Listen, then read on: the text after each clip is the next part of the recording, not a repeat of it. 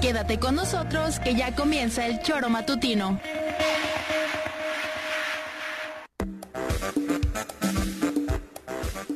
Porque somos quienes alegramos tus mañanas. Interactúa con nosotros y búscanos en nuestras redes sociales como El Choro Matutino. Sintonízanos desde nuestra página web www.elchoromatutino.com y llámanos a cabina al 777-311-6050 de lunes a viernes de 7 a 9 de la mañana por Radio Desafío y también por Irradia FM 103.7.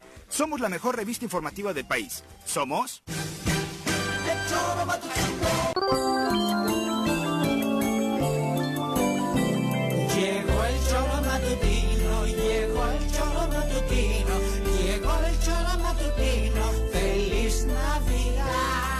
Hijos míos, que no se pronuncia feliz Navidad, que entre más feliz Navidad lo digas feliz, más feliz será él.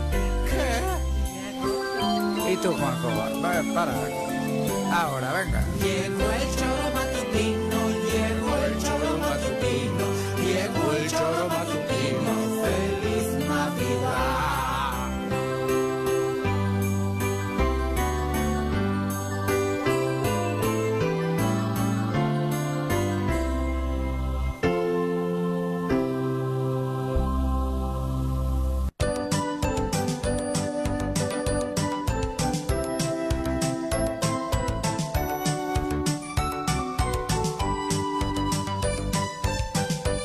tal? ¿Qué tal? Muy buenos días, queridas amigas y queridos amigos del Tesoro Matutino. Muy buenos días.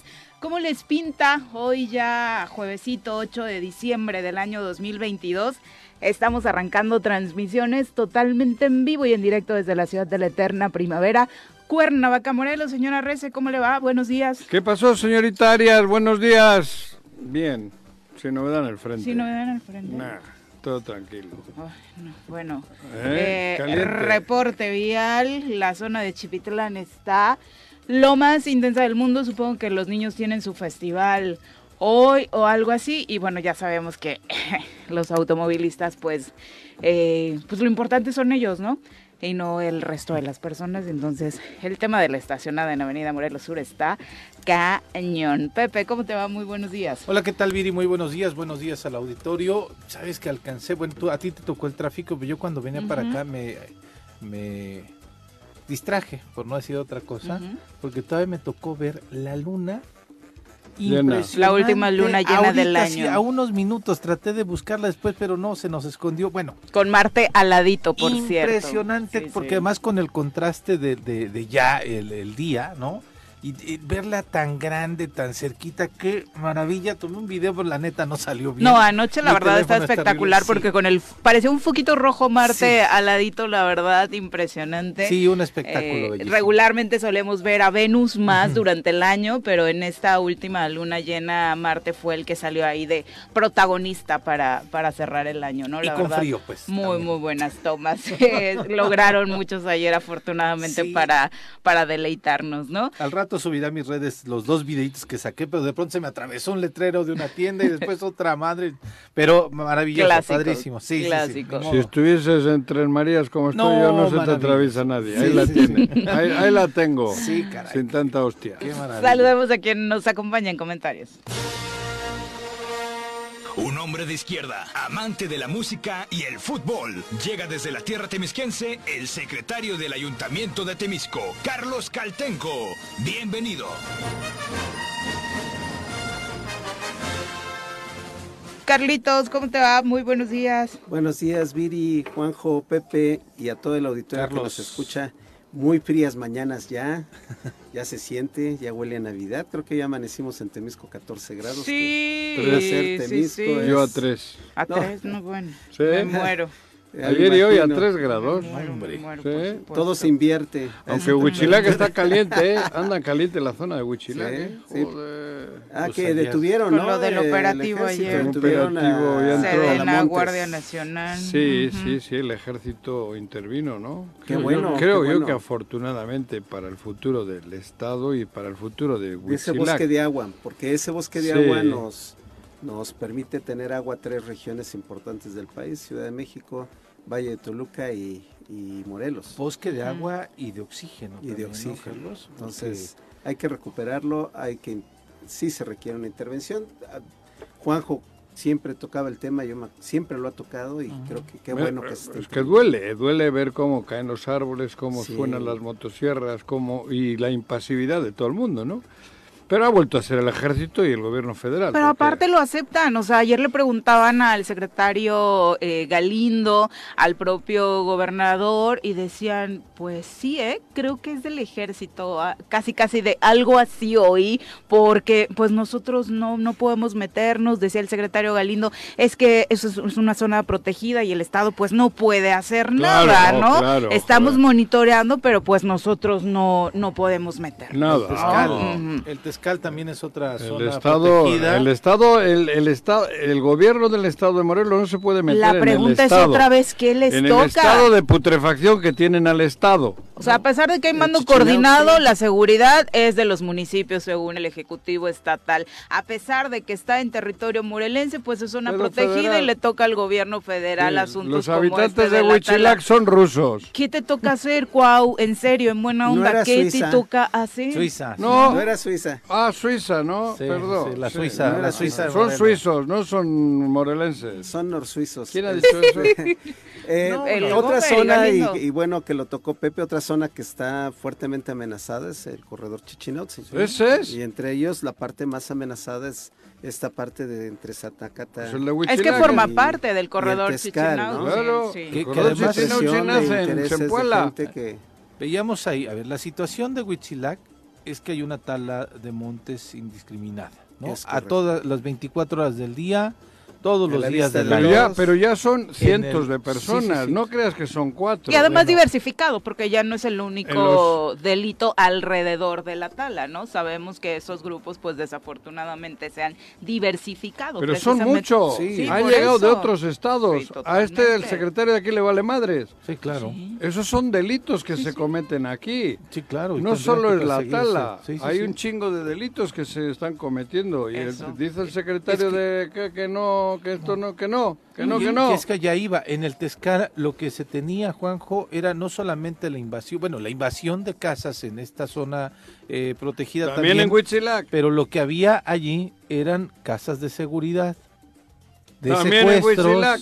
y demás cosas, delitos que También en perseguir. Huitzilac. Y cuando entró la autoridad para desalojar el Tezcal, surgieron una barbaridad de temas allí, pero ahí actuó la autoridad estatal en algún momento.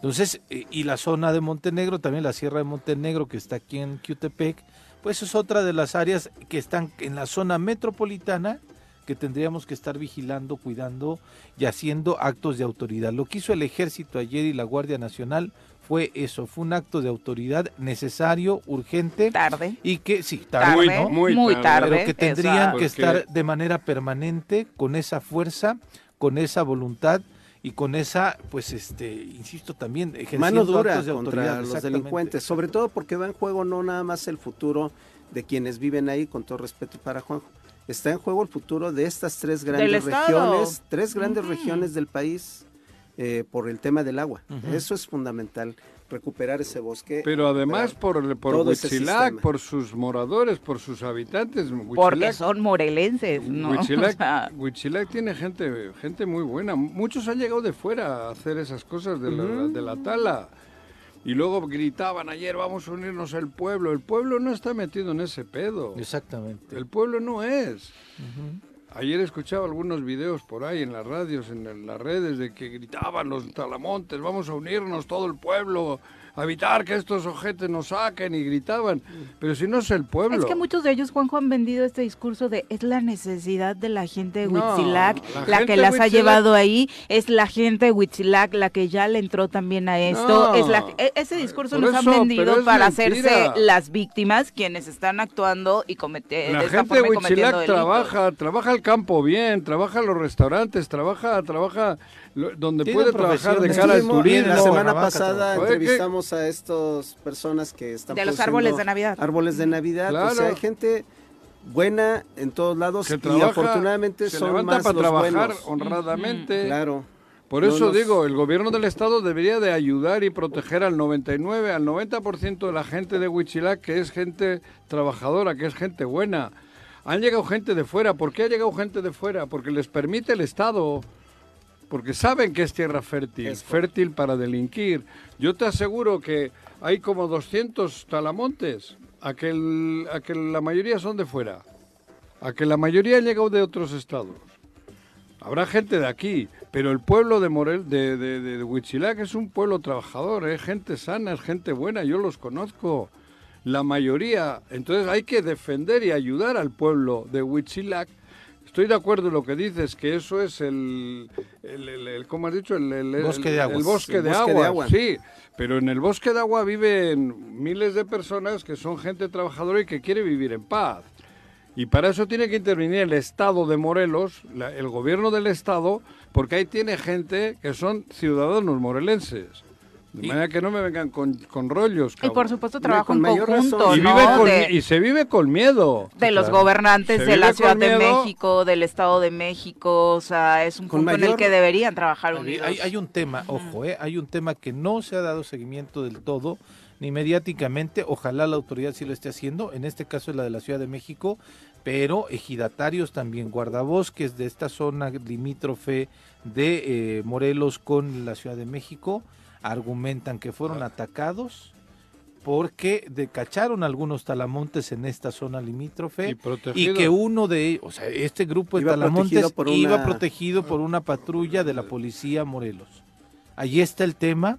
Hubo gente eh, herida, hubo gente que estuvo atendiéndose en un hospital de la Ciudad de México y supuestamente la Procuraduría, bueno, perdón, la Fiscalía de la Ciudad de México iba a estar eh, revisando y citando esta situación. No se ha sabido nada. Lo más grave es que sí se diga desde la gente que se dedica a proteger estos espacios que los talamontes estaban siendo protegidos por una patrulla del estado de Morelos, ¿no? Y es una nota que no estamos inventando, No que, la, una que nota la refirió la jornada nacional y, Y otros en Morelos medios. le ha estado bueno, dando los medios. seguimiento la periodista El Estrella Reforma, Pedrosa de ¿no? manera También. muy puntual, ¿no? Estrella la ha estado- Sí, Sí, que sí, ya sabemos que Yo tiene una camino agenda muy mucho por, los, por el tema. corredor Pero Chichinauchi. a ti ta- también te ha tocado ver autoridades escoltando, o sea, no es Sí. algo nuevo, Juanjo. Ves cómo salen los camiones con troncos Ujú.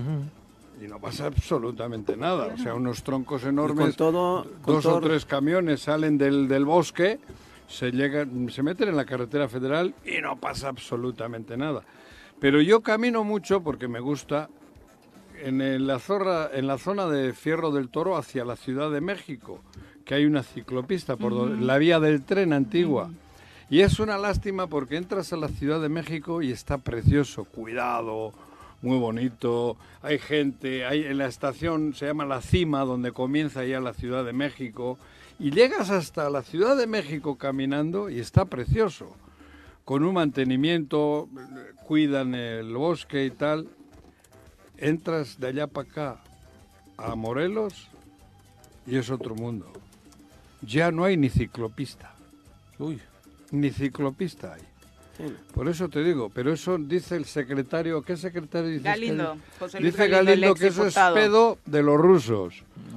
Hay que llamar a los rusos. ¿Qué hizo con el- los 18 mil millones, esa madre que tenía de para utilizarlos como se le hincharse las pelotas? pues eso, ¿Qué hizo? no sabemos. No hizo nada. ¿Dónde ¿no? está? Va. No, no sabemos dónde está ese dinero. Sí, y el tema es que para la autoridad ahorita el tema central es el pleito con este las y los diputados, el pleito entre algunos presidentes municipales con las y los diputados Con Agustín y y, estos con temas Paco. trascendentes, estos temas que impactan la vida cotidiana Y los y estos temas de Y futuro para Morelos no lo- están en la agenda de ninguna área de gobierno, ¿no? Es terrible. Del Sin. Estado. Ayer, ¿qué dijo? Ayer dijo otra de las babosadas que dice, ¿no? Cuauhtémoc. Que No sé, claro, ¿a qué crees que me refiero, Ah, ok, cabrón? No ¿Qué le- sé, es que hay muchos secretarios que Babosadas. también luego No, eh, no, no, van no, en eh, los mismo- pobres no, en el los mismo pobres, tono. no. Ah, De- tampoco de pronto pobres, dijo- Joaquín, No, los pobres no les... pobres, ¿eh? Pero tan bajo nivel como él no tiene ninguno. Decía que le daba miedo ir a Yautepec. Pues Eso, estar bajo eso. sus órdenes. A nosotros nos da miedo ir a todos lados, a la esquina de mi que casa. a Huichilac el güey. A mí me da miedo ir a, no sé, ¿no? Digo, Que afortunadamente. salga sin escolta. Sí, Voy a ser que salga muy- sin muy escolta. Que salga sin escolta. Voy a, ser muy- a mí me da miedo pasear en Plaza de Armas. Sí, Imagínate, ¿no? Sí, sí, ¿Cierto? sí. ¿Cierto, cabrón? Ahí han estado pasando, ahí pasaron cosas, ¿no? Han pasado cosas, ¿no? Han matado Han gente matado ahí. gente. Han matado Exactamente. gente. Entonces, hay que el gobernador salga con este tipo de... Me da miedo ir a Yautepec, gobernador, Pero le da miedo ir a. Yautepec. pero rodeado de Debería escoltas. de venir mañana a las 7 de la tarde al estadio. 10.000 personas le esperan. A ver si les da, que les da miedo. Que venga. Sí, claro, No, debería de ir. Hay 10.000 espectadores mañana en una final de fútbol. exactamente. Que venga En un partido de fútbol. a ver cómo lo reciben. La gente. La gente, ahí tiene, si, si es fútbol. Ahí le digo, go- te invito, Cuauhtémoc, Bueno, a que des la patada de honor y entregues el premio. Bueno, te invito, con el permiso de- del, del ayuntamiento de Yautepec y de todos, ¿no? No Pero- sé si lo quieran ver por allá. No, pero ¿eh? yo le Ah, invito ok. que venga. Vente mañana, Cuauhtémoc, a la final de la Copa Agustín Alonso. Vente. Habrá como 10.000, 11.000 espectadores. por el- Ahí tienes, por date el un bañito no de le pueblo. mucho. Que venga. Que venga y vente con todas tus escoltas y todo. Y nadie te va a tocar. Solo te van a chiflar. ¿Así? Ese, sí. Sí. Sí, posiblemente. No, no creo. ese. Claro que le van a chiflar los 10.000. A ver si tiene. Eh, cuando no le chiflan es cuando lleva a todos los empleados, que, que les da miedo chiflarle, pero por gana le chiflarían hasta los empleados. Porque hay empleados que trabajan ahí que saben el daño que le está haciendo a Morelos. Se tienen que contener en la mentada de madre. Pero mañana deberías de venir, Cuauhtémoc. Te invito, te invito a comer primero. En el campestre hay dos o tres restaurantes por ahí. Y luego vamos al estadio, al CDI, donde hay dos equipos de tercera división, donde se juega el fútbol los jóvenes, los niños y los adultos, porque mañana es un partido de adultos, final, entre halcones de Atlatlaucan y Selección Yautepec. Son vecinos de tu estado que tú gobiernas. Vente, querido. Bueno, la buena noticia de ayer es que la Comisión Estatal de Seguridad Pública informó que la noche eh, de este miércoles fueron localizados con vida los dos elementos que habían sido privados de su libertad en el ¿eh? municipio de Amacuzac. Están an- desde anoche fueron valorados médicamente y se está en espera de que se amplíe la información al respecto. Ayer mismo se daba a conocer de que en efecto había colaboración directa con autoridades del estado de Guerrero para su pronta localización porque habrían Pero sido llevados o hacia los- allá. los- no, los hay liberaron los información al- delincu- no hay información eh, No. más No hay detalle, al ¿eh? respecto. No hay No. detalle. Pero están vivos. que están Sí, valorados. aparecieron con videos que con vida que es la, es primera buena noticia, bueno, ¿no? No, no Sin sabemos si aparecieron aquí en el estado de Morelos. Da la noticia, obviamente, la Comisión eh, de Seguridad Pues Pública, eran pero empleados de ellos, ¿no? no o sea, dice. dos sí, sí, sí, policías claro. de acá, ¿no? Era un policía y un paramédico. Un Ahora- policía y un paramédico. Ah, Este, no, no pueden, digo, es muy lamentable cuando se menciona que los municipios, que es responsable de los municipios, Temisco, estando tan lejos, apo- apoyó con el operativo para eh, poder La este, localizar a las personas, eh, los elementos policíacos. Hay coordinación eh, abajo, por eso sacan mucho de onda esas declaraciones en el sentido que es responsabilidad de los municipios. La gente se la rifa, la gente se, se la, Los se- policías. se la rompe los, los policías y están colaborando entre los municipios para est- situaciones de esta naturaleza. Entonces hay que ser más, más prudentes. Y empáticos, decir ¿no? Con lo que están viviendo los elementos. Porque eh, los Carlos, elementos se la están rifando en las calles.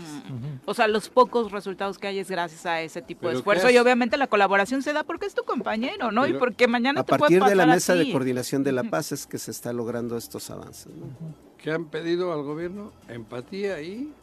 eh, Dos cosas les es... A la hora de afirmar Prudencia, cuando ¿no? se dan esas Ah. cosas, Prudencia. prudencia y empatía, Ah, porque eh, digamos Cuauhtémoc le has pedido en el mando en el mando coordinado hay que reconocer ese gran esfuerzo que están haciendo las policías de los municipios Pero, como para tener esas declaraciones tan desafortunadas pues Totalmente. mira, voy a decir lo que venía pensando ayer, cabrón. Luego me caga. Bueno, yo como estoy en Tres Marías solito no tengo pedo, lo puedo decir. Pero luego me caga, me caga que te ven a solas, empresarios y estos, y, oh no, es que estos hay que sacarlos, ya sé, qué bueno que ya se van. Y le hacen desayunitos, le hacen folclor a Ulises, cabrón. Sí, ayer vi al grupo A Ulises. empresarial Morelos. Pero de esos, más de uno, me ha dicho a mí, no, Juanjo, tranquilo, que ya se van, cabrón, estos ya se van. ¿Para qué chingados les hacen desayunos? Pues sí. Pero es la Bueno, historia perdón, cada- ¿para qué les hacen desayunos? ¿Para qué tienen dos caras? ¿Qué esperan? ¿Qué, les, qué, qué interés hay detrás de todo esto? ¿Morelos o ustedes? ¿Qué, qué me vienen jugando con cositas raras? Hombre, no, me, no, no seamos... A mí na- que nadie me diga ya, no, que ya se va Juanjo. No me digan nada, hombre. No, no, porque no les creo nada. A algunos, no a todos, a algunos. Ahí están sacándose fotos con Ulises, avalando, apoyando, avalando, certificando lo que está ocurriendo en Morelos. Ustedes lo están haciendo. Es la historia de cada gobierno, Juanjo, ¿no? De, eh, eh, Bueno, un grupo de empresarios, eso un y- grupo de empresarios que cada gobierno, a pesar de que lo critican, a pesar de que al gobierno anterior también le criticaban que era Galloso quien tomaba decisiones, que era. Galloso el que... Ahí Por si- estaban pero es también, por ¿eh? si se quedan, ¿eh? Sí, ahí estaban es por también. si ganan, ¿eh? Sí, así es. Les vale madres Morelos. Sí. Y se lo digo con mayúsculas. Les vale madre Morelos. Solo hay egoísmo. Y atrás de eso es pensar solo en ti. Egoísmo. Por eso digo, por eso estoy diciendo, no me vengan con folclor. Eso es folclor para ustedes. Suban, sigan subiendo esas fotos y sigan alimentando al monstruo. Que eso es por ustedes. Por eso cuando me digan que no, claro que sí tienen mucho que ver la gente de Morelos. Claro que somos cómplices. Claro que tenemos culpa. Que no me vengan diciendo que Andrés Manuel, Andrés Manuel no le invitó a desayunar ayer en las mañanitas, cabrón. He dicho. 7 con 21. Vámonos a nuestra primera pausa. Lo invitamos, los invitamos a participar a través de nuestras redes sociales con sus comentarios en Twitter, en Facebook y por supuesto también a través de... Por eso ya eh, no aparezco ni en sociales, ni en las cenas. ya. No, hombre, no. Apareces nada más en gente bien chida, Juanji. Sí, bien jodida. No, en serio Ahorita digo, sí es, da- es, es personaje No, recurrente no, en toda puedo, pastorela. no, es- es el. Grinch. ¿Quién, yo? Estuve, en Sabores Morelos.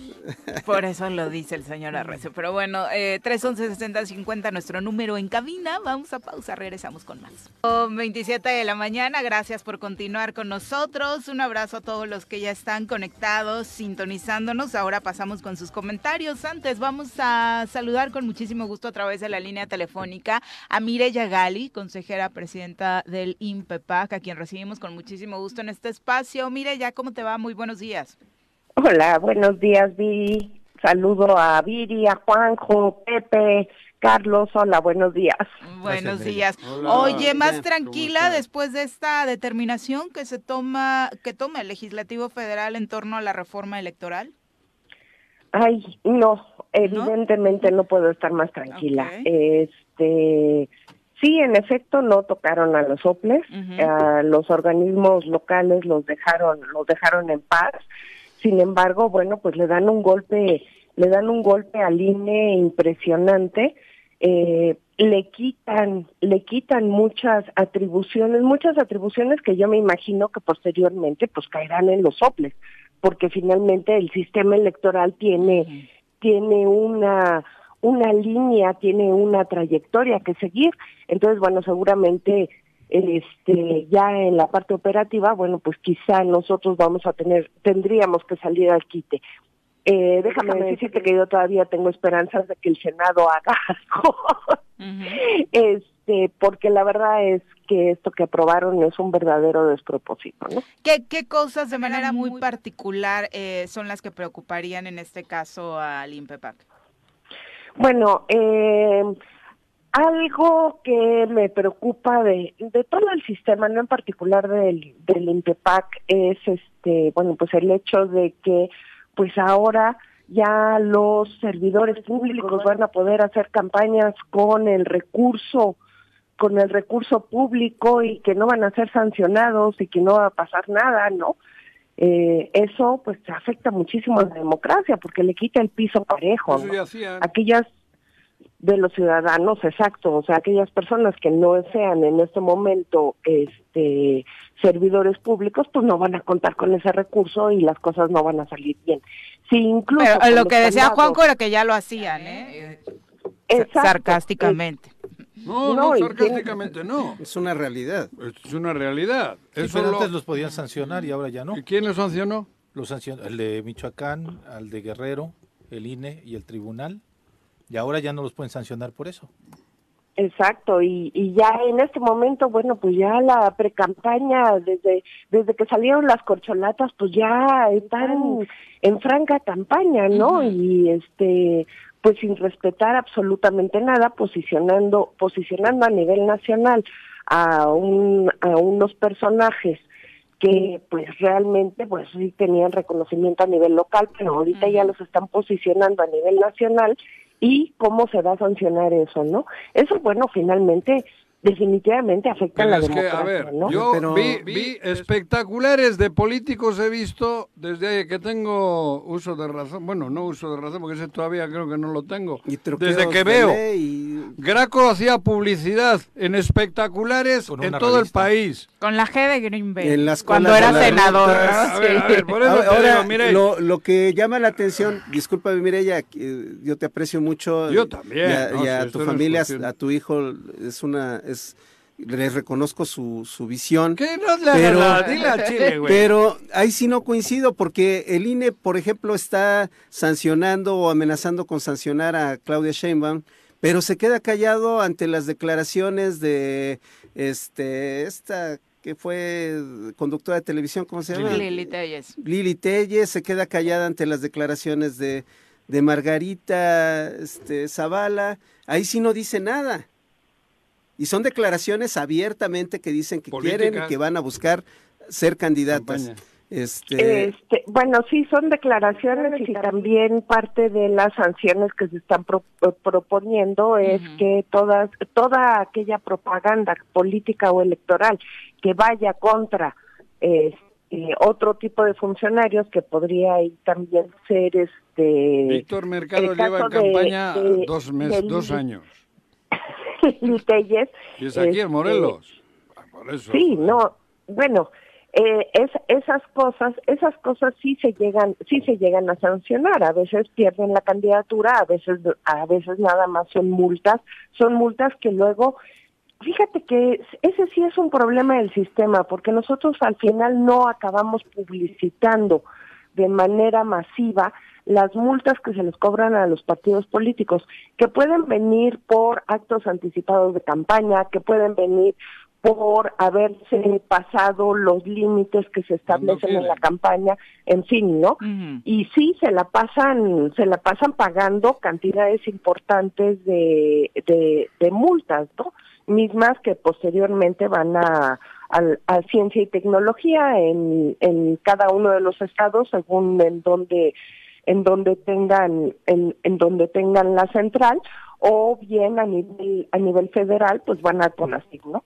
Todas esas multas y sí sí hay muchas multas y hay muchas sanciones en torno a eso, pero evidentemente pues no lo publicitamos y aquí bueno pues sí creo que es un error por parte de de las autoridades electorales y por otro lado bueno evidentemente los partidos no las publicitan, ¿no?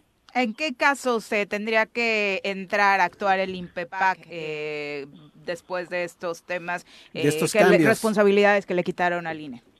Mira, una, un punto que, que a mí ahorita no me queda muy claro, porque bueno, como todo, todo lo que tiene que ver con esta ley no queda muy claro, no queda muy, muy este, eh, bien explicado, es el tema de que quieren quitar las juntas locales, las juntas locales las quieren hacer temporales.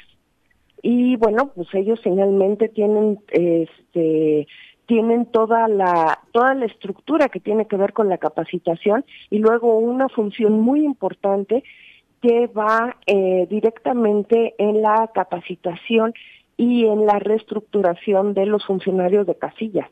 Entonces, bueno, pues si quitas ese ese organismo, eh, eh, esos organismos que trabajan constantemente con la población y los haces de manera de manera temporal, pues no sé cómo van a cómo van a trabajar, ¿no? Entonces, bueno, nosotros como organismo local que estamos trabajando de manera permanente, justamente en esas áreas, ¿no? En el área de capacitación, en, en, en el área de este de, de conocer y estructurar lo que va a ser nuestros consejos municipales y distritales, pues seguramente vamos a tener que entrarle ahí al quite, ¿no? Definitivamente. Eh, ¿Has platicado con el resto de los representantes de los soples en, en el país, eh, Mirella? Sí, ¿Cuál es sí, la estamos, estamos, percepción? estamos en contacto. De hecho, ayer ya sacamos un, un comunicado en donde, bueno, pues expresamos que no estamos en absoluto de acuerdo con pues estas leyes secundarias que afectan a muchísimos a, a muchísimos artículos de tres leyes, ¿no? O sea, de básicamente el cuerpo el cuerpo jurídico que este sostiene sostiene nuestra democracia, ¿no? que es en donde pues se ve reflejado toda la lucha que hemos que hemos estado llevando a cabo a lo largo de 30 años y ahí se me incluyó en esa lucha. En el tema presupuestal hay un recorte importante y también eh, le quitan facultades al INE en el manejo del presupuesto. Con eh, los soples, ¿qué pasará? Eh, bueno, en, en, nosotros estamos establecidos a nivel constitucional y somos organismos autónomos desde desde la Constitución somos organismos autónomos y entonces el presupuesto bueno pues se tiene que respetar como ya bien lo lo ha establecido la Corte tal y como nosotros lo estamos lo estamos solicitando. Y más aún cuando existen sentencias específicas sobre acciones que tenemos que llevar a cabo de manera puntual, ¿no? Pero este recorte les afecta a ustedes, no, no el presupuesto de ustedes. está en otro fondo, Mireya, es Sí, decir, eh, el de ustedes viene, tengo entendido, de lo que es el presupuesto estatal. Eh, ¿Les afecta el recorte al INE? A nosotros no, el recorte no nos no nos afecta a nosotros, pero nosotros ya traemos también otra historia. A nosotros nos han querido este ahorcar desde hace muchos años y no solo en el caso de Morelos, sino en varios en varios eh, en varios estados pues han estado recortando de manera importante el presupuesto de los OPLES. Y sí, en efecto, nuestro presupuesto depende del presupuesto estatal. Más bien ahí el- la agenda política local es la que ha provocado ese ahorcamiento, no tiene nada que ver con esta reforma, porque hay un dato interesante que publicó la jornada la semana pasada, si mal no recuerdo, eh, en lo que va de, en 10 años, poco más de 10 años, 12 años, el INE había, y antes CIFE, había gastado eh, alrededor de eh, 60 mil millones de pesos en gastos personales, lo cual es un, con todo respeto, es una barbaridad de dinero, ¿no? Es como, este, eh, ahí, ahí se refleja claramente lo caro de una estructura burocrática. Eh, mira, sobre la estructura burocrática, yo no me he metido a analizar la estructura burocrática del, del INE. Sí tienen un buen equipo, sí, este, sí resuelven las cosas con eh, la inmediatez que se requiere, porque cuando entras en un proceso electoral vas contra reloj y pues sucede de todo, ¿no? Nosotros ahorita lo vimos en el pasado proceso electoral en donde tuvimos nueve mil candidaturas, cada uno de ellos, bueno, pues este acudía a los diferentes procesos y y este demandaba todos los derechos electorales más la apertura que se dio a la ciudadanía en general también para meter las impugnaciones correspondientes y todo eso tenía que quedar resuelto en un momento dado. Había impugnaciones que se tenían que resolver justo antes de, eh, de iniciar el proceso electoral y hubo otras que tenían que quedar perfectamente claras y resueltas antes de declarar la, la culminación del proceso, ¿no? Que fue el 31, el 31 de diciembre. Entonces, eso pasa a nivel nacional y tú tienes que dar una respuesta legal, certera y transparente en tiempo específico. O sea, no es poca cosa lo que lo que se tiene que resolver. ¿no? Exactamente. Y, y sobre esto eh, que hablaba Carlos, eh, el tema de la burocracia, parte de lo que dice este conocido como Plan B eh, de López Obrador en torno a la reforma electoral es que se suprime la duplicidad de funciones de áreas administrativas del INE, que la había duplicidad, y se reducen eh, las 300 oficinas distritales a 264 para generar eh, un ahorro, ¿no? Que es parte también de eh, lo que supongo se piensa podría ser eh, carga a nivel local para, para ustedes, Mireya. Sí, y la verdad es que ese número mágico de 264, no sé de dónde lo sacaron, porque sí, estamos hablando de 300 juntas locales y no entendemos cómo pasamos de 300 a 264 y ahí no ves que de alguna manera estén reduciendo sustancialmente este esas esas juntas, ¿no? Entonces, bueno, hay hay ahí cosas también de la ley secundaria que que no quedan claras, ¿no? Bueno, evidentemente no quedan claras porque está está hecha a la carrera, lo cual es una lástima. Es una lástima que esté hecha a la carrera y bueno, pues también es una lástima el actuar de los de, de los diputados porque han perdido han perdido esa esencia, esa esencia para la para la cual están ahí, ¿no? Son los representantes del pueblo. O sea, no, no están al servicio del poder, son los representantes del pueblo y ellos tendrían además que asumirse como un contrapeso del poder. Entonces, bueno, la verdad es que ese actuar de antes de ayer fue, fue verdadera, llama, es de llamar la atención. Mire, ya eh, podríamos rescatar algo positivo de esta reforma y si es así, ¿qué sería? ¿Cuáles cosas sí podríamos dejar en caso de que, bueno, se ve complicado, sinceramente, de que el Senado ya no ya no avale y se tenga que hacer un nuevo planteamiento? Mira, de la reforma original sí sí yo considero a título personal que había algunas cosas que sí se podrían rescatar para, llevar análisis o sea, no para, para establecerlas en ese momento, eh, que era cómo, cómo elegir a los, a, a, los diputados, hacerlo por lista. Claro, hubiera tenido que entrar a un análisis más profundo para continuar con esa representatividad a la que se ha llegado, que es muy importante, la el hecho de que las minorías puedan llegar a, a las cámaras este, entonces, bueno, evidentemente habría que cambiar esa fórmula, habría que hacer un análisis. Pero de esto de las nuevas leyes secundarias, mm, sinceramente no he estudiado las 700 páginas, pero yo veo muy pocas cosas que sean rescatables. Todas, todas van dirigidas hacia, hacia la parte operativa, hacia blindar, hacia blindar una serie de conductas que pues da la impresión que ya se están fraguando y que antes de que pudieran causar algún daño a lo a lo que se tiene planeado para el futuro, pues de una vez lo están blindando. Pero son básicamente procedimentales, entonces la verdad no he visto nada que se pudiera salvar. Ellos rescatan el tema de sentar las bases para el voto electrónico. Eh, sí, está el tema, está el tema del voto electrónico, es un tema muy interesante. Lejos, lejos está de ser mucho más económico.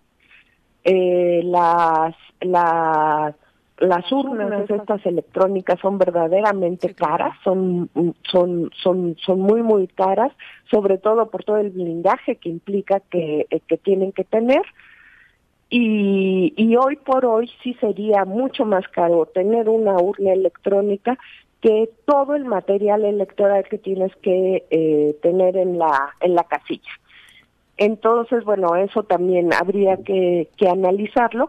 Creo que sería una gran idea, pero hay que ver la manera de poder reducir los costos para que esa urna electrónica pueda ser utilizada en por lo menos tres o cuatro elecciones y el costo de la misma, bueno, pues sea redituable, ¿no? Mireya, ¿en este plan B eh, le tocan el presupuesto a los partidos políticos?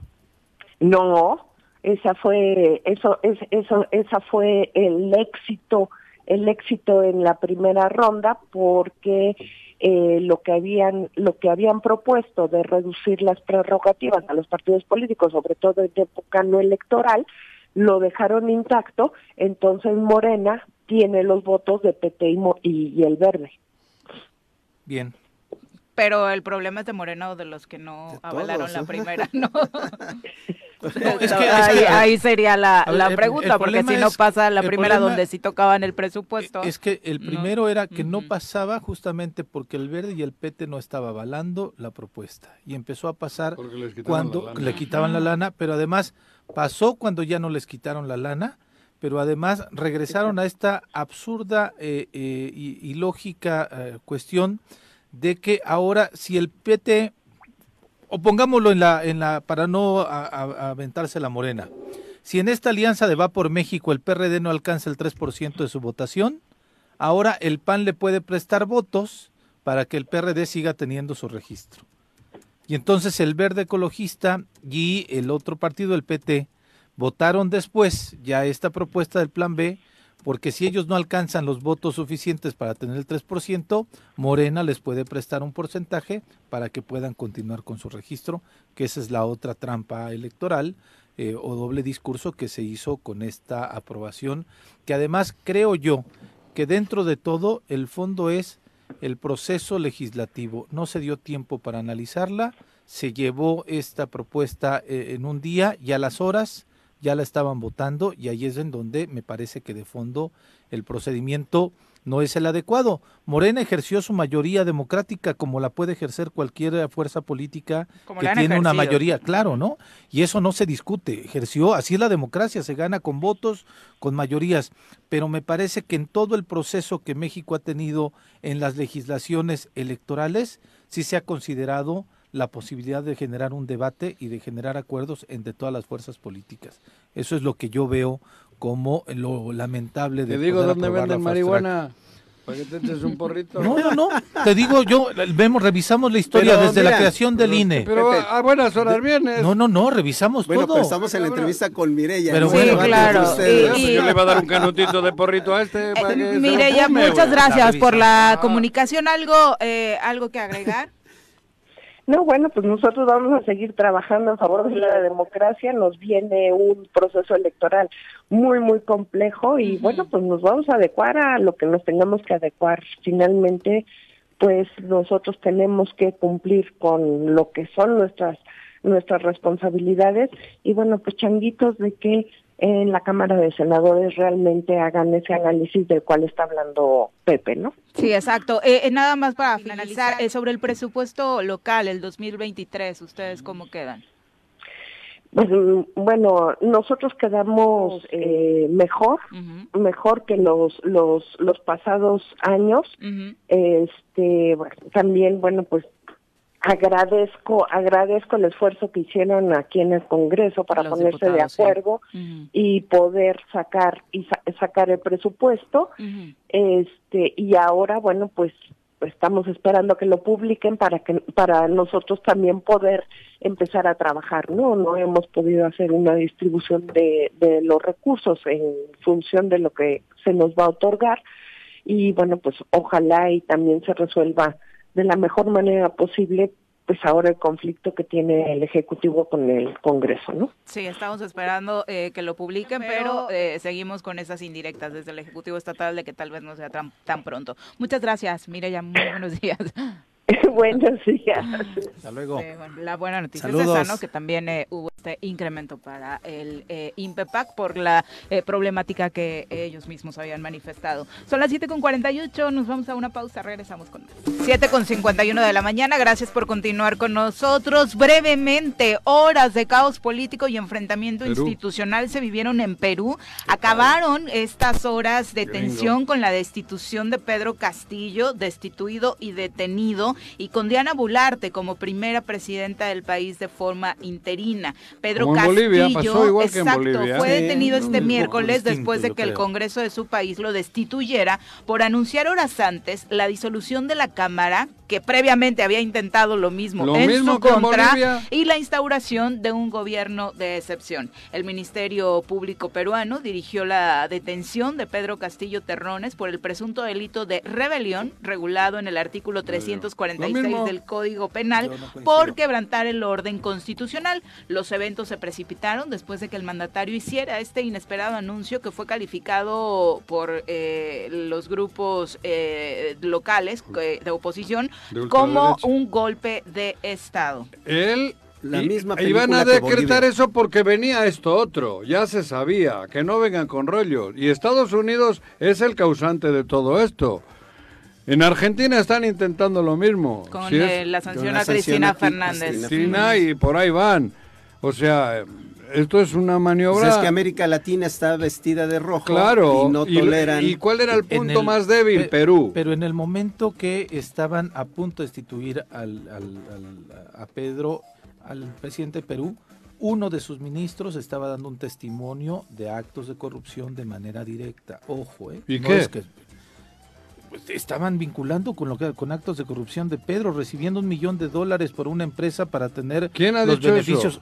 La- eh, el mismo ministro que estaba involucrado en esto, de ¿Y? su gabinete. ¿Y? Los mismos golpistas. ¿Cómo pues. Pero si es del golpe. A ver, to- todo su gabinete No, no, renunció. no, no, eso es, la eso es un señora que golpe de asume estado descarado. la no señora vengas que Lo asume era la dijeron cuando- vicepresidenta. Hombre, Lo mismo resulta. dijeron cuando tiraron No a. Evo. No, no, no, La lo- lo misma de Evo es distinto. ¿Cómo Lo va a ser distinto? Lo Fue mismo igualito. dijeron cuando, e- cuando Igualito. Lula da Silva. Lo de, no, lo de Evo es Si este distinto. acaba de entrar, hombre. ¿Y viste ¿Cuánto lo que tiempo dijo Lula? Perú este de presidente? ¿Vieron lo que dijo Lula? ¿Vieron lo que dijeron los presidentes de, de- de izquierda del- de, Latinoamérica? ¿Y qué han dicho? Lula dijo no que se respete la democracia. Hoy también están gritando todos. Evo di- eh, Lula también dijo, me parece que no, eh, no era la forma tan adecuada de actuar del presidente Pedro. ¿De qué? ¿Cuál? Claro, Lula sí lo dijo. ¿Cuándo ha dicho eso? Así que no era la forma adecuada de Bueno, actuar. dijo, me parece que actuaron conforme a la Constitución para la revocación de este señor. Sí, Lula tiene una, Así lo dijo. una posición porque, bueno, También lo dijo el de Colombia, también lo dijo los otros, los otros de izquierda, los otros de izquierda de Latinoamérica no avalaron la forma en cómo este señor estaba actuando. Mira, ¿Qué la oligarquía no quiere que haya trabajadores, no quiere que haya maestros parece- gobernando. a mí me parece- que menos que haya indígenas. A mí me parece que no es lo mismo eso. que con Lula. En el Perdón. fondo es eso. Hay una parece que no oligarquía que no quiere. con Evo. Con Evo fue burdo, con Evo fue no sé qué, con Evo la- fue todo. No, Yo oligarquía con Yo Evo no, yo no digo que no se haya equivocado, que no haya. claro. Pero esto es un golpe de Estado. ¿Cuándo se ha hecho así?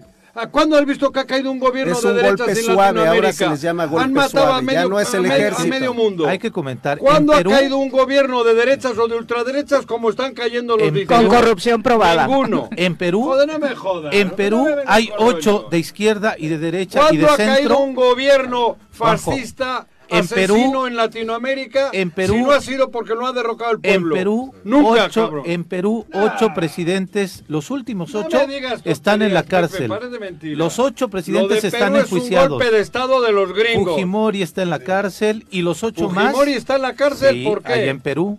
Por ¿Quién lo por metió? golpistas, sí, también los gringos. Pero a ver, en Perú, los ocho últimos presidentes están enjuiciados por actos de corrupción. No me digas que nada más es este. Pero yo no te estoy Son hablando. ocho. ¿Cu- ¿Qué- quién está, ¿A quién le Pero derrocaron? Dime un derrocado.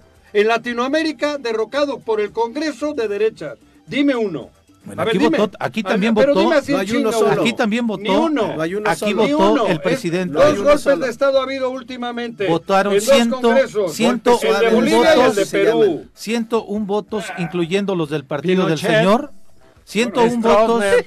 101 votos, incluyendo el No, partido no, no, del señor, una- una lista votó gigante. para derrocarlo. Y solamente seis se Porque les opusieron. iba a mandar a la... a- Bueno, Solamente seis se opusieron de su partido. ¿eh? sí, ya.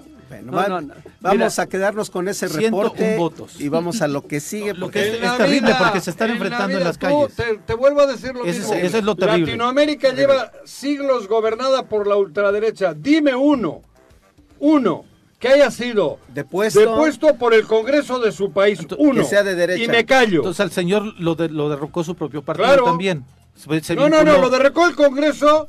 Con el- su no, no, su partido. propio partido no. La señora que asume la presidencia hoy era la vicepresidenta que iba en la fórmula con él. derro- de- derrocado, pero la, La- forma, yo te estoy la hablando de las formas. Le estoy las diciendo, formas. su partido político las también, formas. No, no, todos no, no. son indicaciones de Estados Unidos. La forma, el método. Hay que ver- el iba- intento de asesinato de Cristina Fernández, En el Congreso sí hay este, corrupción. el operativo que- montado que haya- para inhibir el voto a favor de que haya Lula. corrupción y no lo destituyan. No, No, no. Que haya corrupción, no, no, lo destituyan. El Poder Judicial en América Latina ha sido establecido por la CIA. Claro. Entonces, es un órgano de la oligarquía, con leyes a modo, con sistemas a modo, gentes que nunca fueron electas, y esos son los que instigan este tipo Por de eso no hay golpes ninguno de suaves. derecha Lo en de la la corrupción no ¿eh? lo vemos No, ni entonces. En el No, caso no, de no, Pedro. no, que En el empiece de por ellos. ¿no? Este, Que empiece por ellos. La gente sabe. Están Ah, mira, Perú vamos a hablar algo de verdad. municipales La están en gente sabe Presidentes de que la la República. peor La República, corrupción, que los peores vendidos son precisamente los jueces. Son precisamente el sistema judicial. Hoy lo que dice Fox. Ah, bueno, y lo que dice Felipe Calderón. Sí, también, pues, no con eso nada. deduces de dónde viene No. el pedo. Sí, coincidir con ellos, Coincidir toco con madera. ellos es, es gravísimo. No, sí, claro. Los dos le dicen a Andrés Manuel, cuídate, güey, que ahí te van. Los dos. Esa es una estupidez. No, Que estupidez digan eso- mango. Que digan No, no, eso de que la derecha y la Manuel es ultraderecha estupidez. estupideces no hay, hacen. por eso. Actúan. A ver, Juanjo, yo No, ahí Juanjo, coincido joder, contigo. Juanjo, ver, no es una estupidez Mira, lo que dicen ahora sido- Andrés Manuel. aunque no haya hay sido como dices tú, no comparación. es la forma. No hay nivel de No es comparación. la forma. No es la forma. Casualmente en Argentina le meten palo a la viuda. A Cristina, sí, A sí. Cristina le Sí, meten sí, sí. palo. ¿Por qué? Porque viene. Sí, ahí porque puede viene ser la ella. candidata. Claro, ahí lo Porque comparto. ella, La candidata número Lo uno. ser. mismo que hicieron con Lo Lula. comparto completamente. Y son los Lula- esos Lula- jueces. Lula no es igual de fuerte que Mujica. Lula está cagado. Porque estuvo en la cárcel y no tiene la fuerza que tiene. Ahorita que- me que- Y que porque fue muy cerrada la cerrada elección, muy cerrada No, la está entre la elección. cuerda floja, Lula también. No, a los Lula le poderes pueden hacer lo mismo están mañana. ahí Estoy él. de acuerdo ahí. A Pero Lula hay le pueden meter mañana de la misma también, manera otra vez. Yo estoy de acuerdo con todos ustedes, ¿eh? Ajá. Pero hay que poner ojos sobre las causas de Perú. Pero, Sí, joder, pero hay que poner más ojo pero- en todos los No, hay que ver mandatarios de derecha que- no han sido juzgados, que no han que sido están demostrados sus negocios al amparo del de- servicio público y que no han sido juzgados y que hay un, un uso faccioso de la institución judicial para atacar a, a todos los de izquierda. Lo mismo pasó en Ecuador con Correa, la salida de Correa. Y corre- oye, en Bolivia. Entonces, en Bolivia, en, y cuando no Argentina, en Chile en Brasil. y en Argentina. Y siempre, golpe de Estado, el tal Y la consecuencia, el tal la, consecuencia de la el derecha, la- más bien la, la acción de la derecha siempre es actuar, eh, ya que salen sobre de ellos. Lo que hizo Pedro también era inconstitucional. No Tú estás prejuzgando, vamos a ver qué pasa. No, pero, No Pedro- tiene el pero- poder para, para poder derro- este, de, de- de un sí, pero antes el Congreso lo quería quitar. Claro. Ah, bueno, entonces. Busca Sí, el primer de intento lucha fue del. Congreso. Fue del Congreso. El primer intento Ah, fue del. Congreso. Era el tercer Ah, intento bueno. este. Era el tercer 8 de la mañana en puntito, vamos a pasar a entrevista. Hablemos de un tema que nos encanta, que es la medicina tradicional y por supuesto estamos muy interesados en este evento que se va a llevar a cabo en el municipio de Temisco precisamente para platicarnos de él, un encuentro de medicina tradicional. Nos acompaña don Mario Rojas, a quien recibimos con muchísimo gusto, y también don Carlos Garduño. Bienvenidos ambos, muy buenos días. Muy buenos días. Muy buenos días. Hola. Mario, ¿de qué se trata este encuentro de medicina tradicional? Que sabemos que es un tema en el que has trabajado ampliamente. Bueno, el- eh, yo soy un invitado y desde luego eh, mi hermano y yo que eh, formamos el Instituto Mexicano de Ciencias Tradicionales Tlahuili y, la, y el Tlahui Educa, que es la comunidad que yo dirijo, eh, participamos, nos invitaron quienes realmente saben de qué se trata y, y nos invitaron, pues es aquí Carlos, eh, el que podría este, explicar un poquito más. ¿De dónde surge Yo- la idea, Carlos? Bueno, eh, eh, surge de una eh, inquietud por eh, desarrollar proyectos desde el punto de vista metropolitano. Estamos conformando un grupo que se llama Colectivo Metropolitano de los ocho municipios conurbados de Cuernavaca. De, la zona De asociaciones de que la- de la trabajan zona- de la eh, zona sobre conurbada de medicina Cuernavaca. tradicional. No, ¿no? Es, es un grupo eh, más Amplio, amplio, más amplio, ¿no? Es un grupo que estamos este, trabajando, eh, promoviendo la iniciativa de los grupos eh, de ciudadanos. En ese sentido, eh, el grupo, este colectivo metropolitano, una de sus este, funciones o de sus intereses era echar a andar proyectos en conjunto, porque somos, este, padecemos los mismos males y por lo tanto tenemos Que buscar un remedio buscar en un conjunto. remedio en conjunto, así es. Entonces, este, uno de estos, uno de estos, este evento que es el Congreso sobre Medicina Tradicional y Herbolaria, es un evento que estamos precisamente ya organizando como colectivo metropolitano. Y en ese sentido, estamos, eh, la idea es básicamente, este, promover. ¿Qué el con- producto usas para el bigote y el cabello? cabrón? Bueno, este, Algo te pones. Más tupido que el tuyo. Por eso digo, que me regales Sí. un frasco, que lo compro. bueno, ve, ve al Congreso de Medicina Ah, Tradicional y, ahí- ahí vas a saber. ahí encontrarás- Ahí vas a saber qué untarte. Joaquín, Sí, claro. ¿no? Entonces, esa es la idea, de que como grupo este, echemos a andar proyectos sin que tengamos que estar esperando que las autoridades o demás cosas, eh, eh, autoridades y demás funcionarios este, promuevan desde el, desde el punto de ¿Y vista cuál es el ciudadano. programa? El programa es muy amplio, es, este, es un programa amplio y este, si quisiera, este, mira, Ujú. pasárselos. Sí, sí, son dos días. Son dos días y es, este, está conformado por, este, por conferencias, por talleres y por un tianguis. Este, 15 y entonces, 16 de diciembre. 15 y 16 de diciembre. Ok, semana perfecto, exacto. Vamos a tener, eh, veo por Gracias. acá desde el trabajo del eh, eh, doctor Horacio Rojas, precisamente sobre el tema de los temazcales en la medicina tradicional. Estará esta charla sobre la visión de la medicina moderna y la medicina tradicional, pero ¿quiénes participan? ¿Quiénes son los invitados? ¿Son asociaciones solo de Morelos? No, ¿No? son, también internacionales. Ok. vienen. Eh, es un movimiento que tiene ese alcance internacional, particularmente indigenista, la mexicanidad que está tratando de establecer relaciones con grupos de Estados Unidos, de América Latina, pero bueno, se centra sobre todo el trabajo que estamos haciendo en México. Mario, ya ha avanzado este concepto de la medicina tradicional y, y frente a, a la herbolaria. eh, exactamente, todos estos conceptos que, que hemos conocido desde antaño frente a lo que hoy estamos viviendo con medicamentos, el Sí, daño que Creo que, creo que se ha avanzado muchísimo. Y eh, yo voy a tratar el tema sobre todo sobre la legislación, los avances que se tienen respecto a la medicina tradicional, que hemos sido pioneros, y hemos impulsado iniciativas, la iniciativa constitucional en 1991, yo metí la, la primera iniciativa para el cambio de la constitución, quedó congelada, pero se aprobó precisamente hasta el 98, 99, se publica como en el 2001, ya el reconocimiento de la medicina tradicional en la Constitución mexicana, lo que fue un avance muy importante. Y ya hay otros avances que, que podría comentar, pero sí eh, me interesa contextualizar en esta lo que estamos viviendo en Perú, por eso me emociona escuchar eso, porque precisamente el conocimiento popular, la, la, eh, la medicina indígena, eh, los gobernantes indígenas, todo eso está marginado en buena medida desde la colonia. Y no se permite todavía a las oligarquías criollas que pueda desarrollarse un gobierno con un enfoque diferente, incluyendo desde luego los aspectos de la medicina tradicional. Por decirles algo, primero en México primero se aprobó la norma mexicana de acupuntura, que es una medicina tradicional de Ujú. China, Sí. y todavía no hay una norma mexicana de medicina tradicional.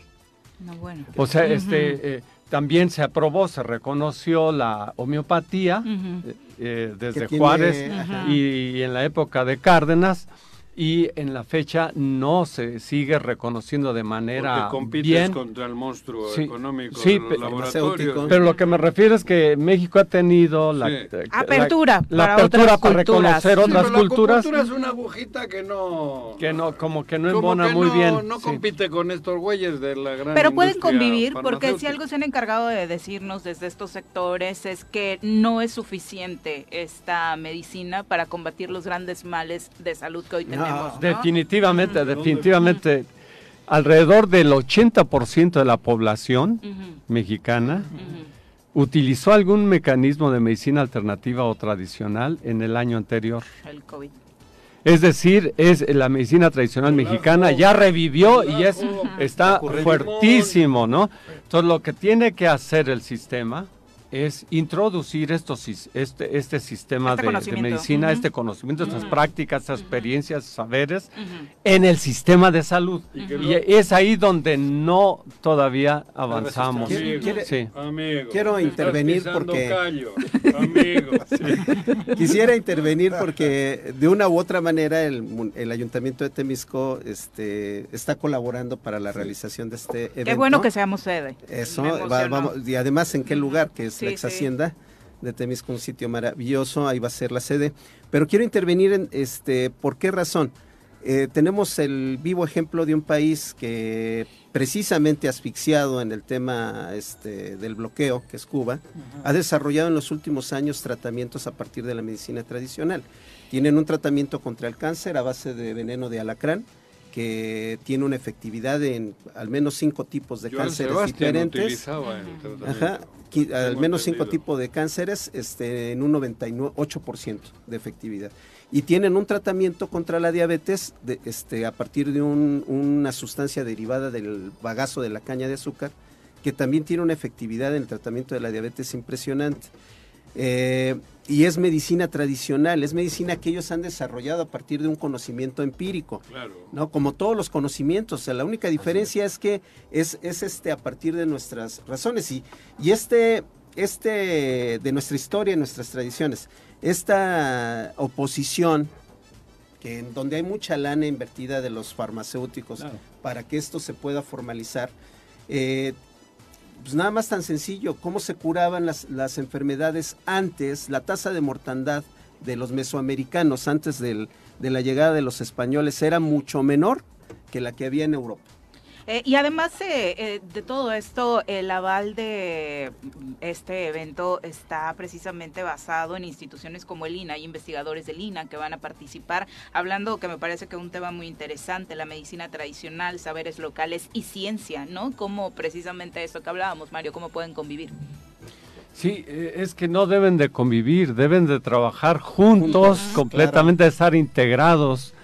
Eh, la constitución de China, que podríamos tomar muy de ejemplo. ejemplo lo que ellos hicieron, en la constitución de China dice que la medicina tradicional y la medicina occidental pues, forman parte del sistema de salud chino. Es decir, que hay un consultorio de un acupuntor, de un masajista chino en el mismo hospital y a un lado está el eh, obstetra. Es, ese sistema... escoges. eh, Es una integración. No, y, y- y- hay, hay métodos de curación que pueden ser más efectivos para ciertas cosas, Claro. ¿no?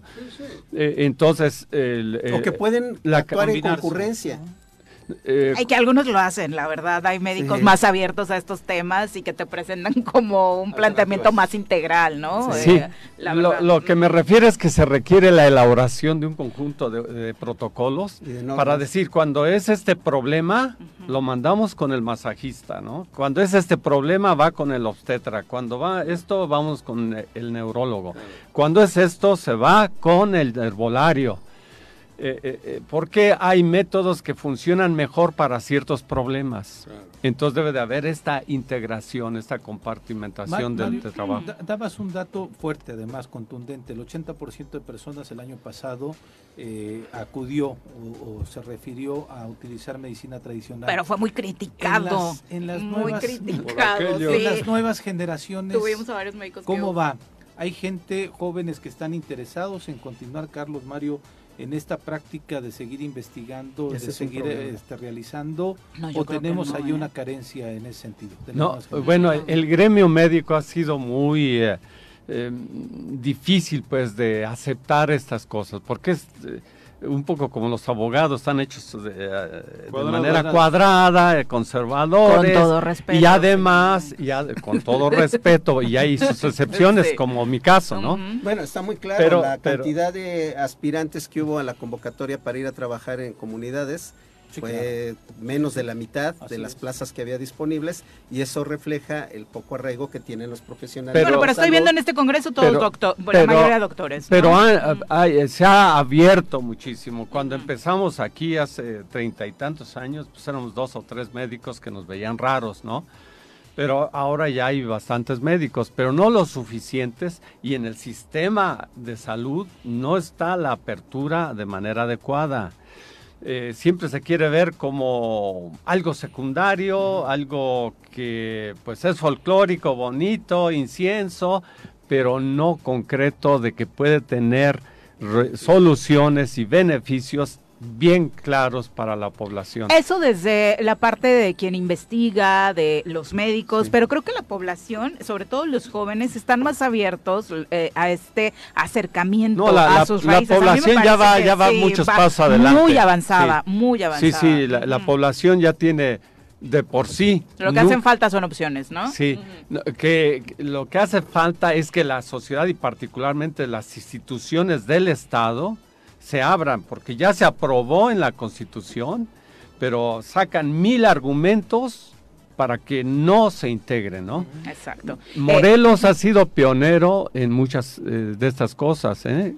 Quiero decirles que cuando tuvimos mayoría en el Congreso, en el PRD de la buena época, eh, es- se aprobó, eh, yo fui contratado ahí para hacer la ley de salud. Y es la primer ley de salud en el país, la de Morelos, que tiene un capítulo dedicado a la medicina tradicional. Y había un capítulo dedicado también para la investigación, la educación e investigación, que eso, quiero decirlo con todas sus palabras, el- la alianza PAN y PRI boicotearon esa parte, pero logramos este, pasar todo lo demás de medicina tradicional. Que, que es importante que se trabaje el marco legal para evitar también la Claro. charlatanería y los Sí. daños a la Y población. la, y ¿no? la charlatanería hay que aclararlo, no es propio exclusivo de la medicina tradicional, No, también no, en la medicina claro. institucional también hay Sin eso, así duda. es que ese llamado a, a la práctica Cirujanos no correcta cirujanos. es, es para todos. ¿no? Carlos, Hoy final- te venden en internet, te venden todo lo que quieran. Claro, Claro. en pandemia conseguíamos absolutamente La todo en línea, ¿no? está en la medicina. Yo creo que también aquí hay un factor importante que es, este, de hecho, es un, un factor clasista, ¿no? O sea, También, la claro. medicina Claro. tradicional se ve como algo que es del pueblo, como algo que no es A los científico, pobres. Con el- como algo que Sí, es para claro. los pobres. Para el que no tiene, para vaya, comprar ¿no? y es, ese es- ese es otro factor que también, afortunadamente, este, y qué bueno que está ocurriendo, estamos viviendo ya un, un- un cambio en ese sentido. Y este, este, este evento se enmarca en ese contexto. Perfecto. Entonces la invitación completa, dónde, cuándo, a qué hora, cómo apartamos lugar. Bueno, el, eh, va a comenzar es, es el 15 y el 16 de diciembre, o sea, es, 10 horas. es jueves y viernes. Comienza a las 10 de la mañana, es, el horario es de 10 a 4 de la tarde. Hay una ceremonia, por supuesto, eh, Hay una ceremonia. de invocación a los cuatro rumbos. Para todos los que gustan de estas tradiciones, pues por supuesto eh, la invitación es a disfrutarlos. ¿Tiene Eh, algún costo? No, ninguno, es absolutamente gratuito para todas las Ah, sí. personas. Y pueden ahí sí. adquirir también, va, este, o pueden incluso vivir algunas experiencias del tipo de tratamientos, por ejemplo, de, de este, va a haber mesas de masajes, va a haber venta de, Lánzate, de tinturas, va a haber venta de, Yo si no hay de- final feliz no voy. y, y sobre todo, sobre todo las magistrales conferencias de gente que sabe sobre el tema. Incluso sobre salud mental, la que más me llamó la atención es esta, cómo levantar tu autoestima y sanar con la filosofía de Quetzalcóatl. Viviendo ¿no? en Morelos. pone. Viviendo en Morelos. Nos hace falta en Morelos invocar a Quetzalcóatl, porque invocar a Cuauhtémoc no nos favoreció mucho. Por eso te digo, cabrón. Muchas gracias por acompañarnos. Muy buenos días y todo el éxito del mundo por allá. Nos vemos. Vamos a pausa. Regresamos con más. 8 con 19 de la mañana. Vámonos a nuestra sección de literatura, que a Juanji no le gusta que sea los jueves. No sé por qué la prefería en viernes, pero No. bueno, cítate con él para que se tomen un cafecito y le no, recomendaciones particulares. Ok. Presentemos entre a otros- entre otros temas. Leer es comprender. Date un tiempo, libera tensiones y estrés.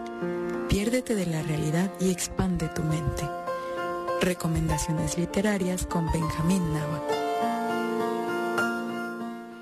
Querido Benja, ¿cómo te va? Muchas Muy gracias, buenos Viri. días. Buenos días, Pepe, Juanjo, Carlos. En, en esta no ocasión, para ponernos. Yo sabía que venía los viernes. Ajá. Y te vi hoy y dije, ay, güey, ¿qué hace este cabrón acá? Pero entonces, No lo hacía por eso, güey. pero si tú, tú lo sugieres, me No, regreso no. a los viernes. Ah, no, ahora te la pelas. Yo ya no me meto en eso.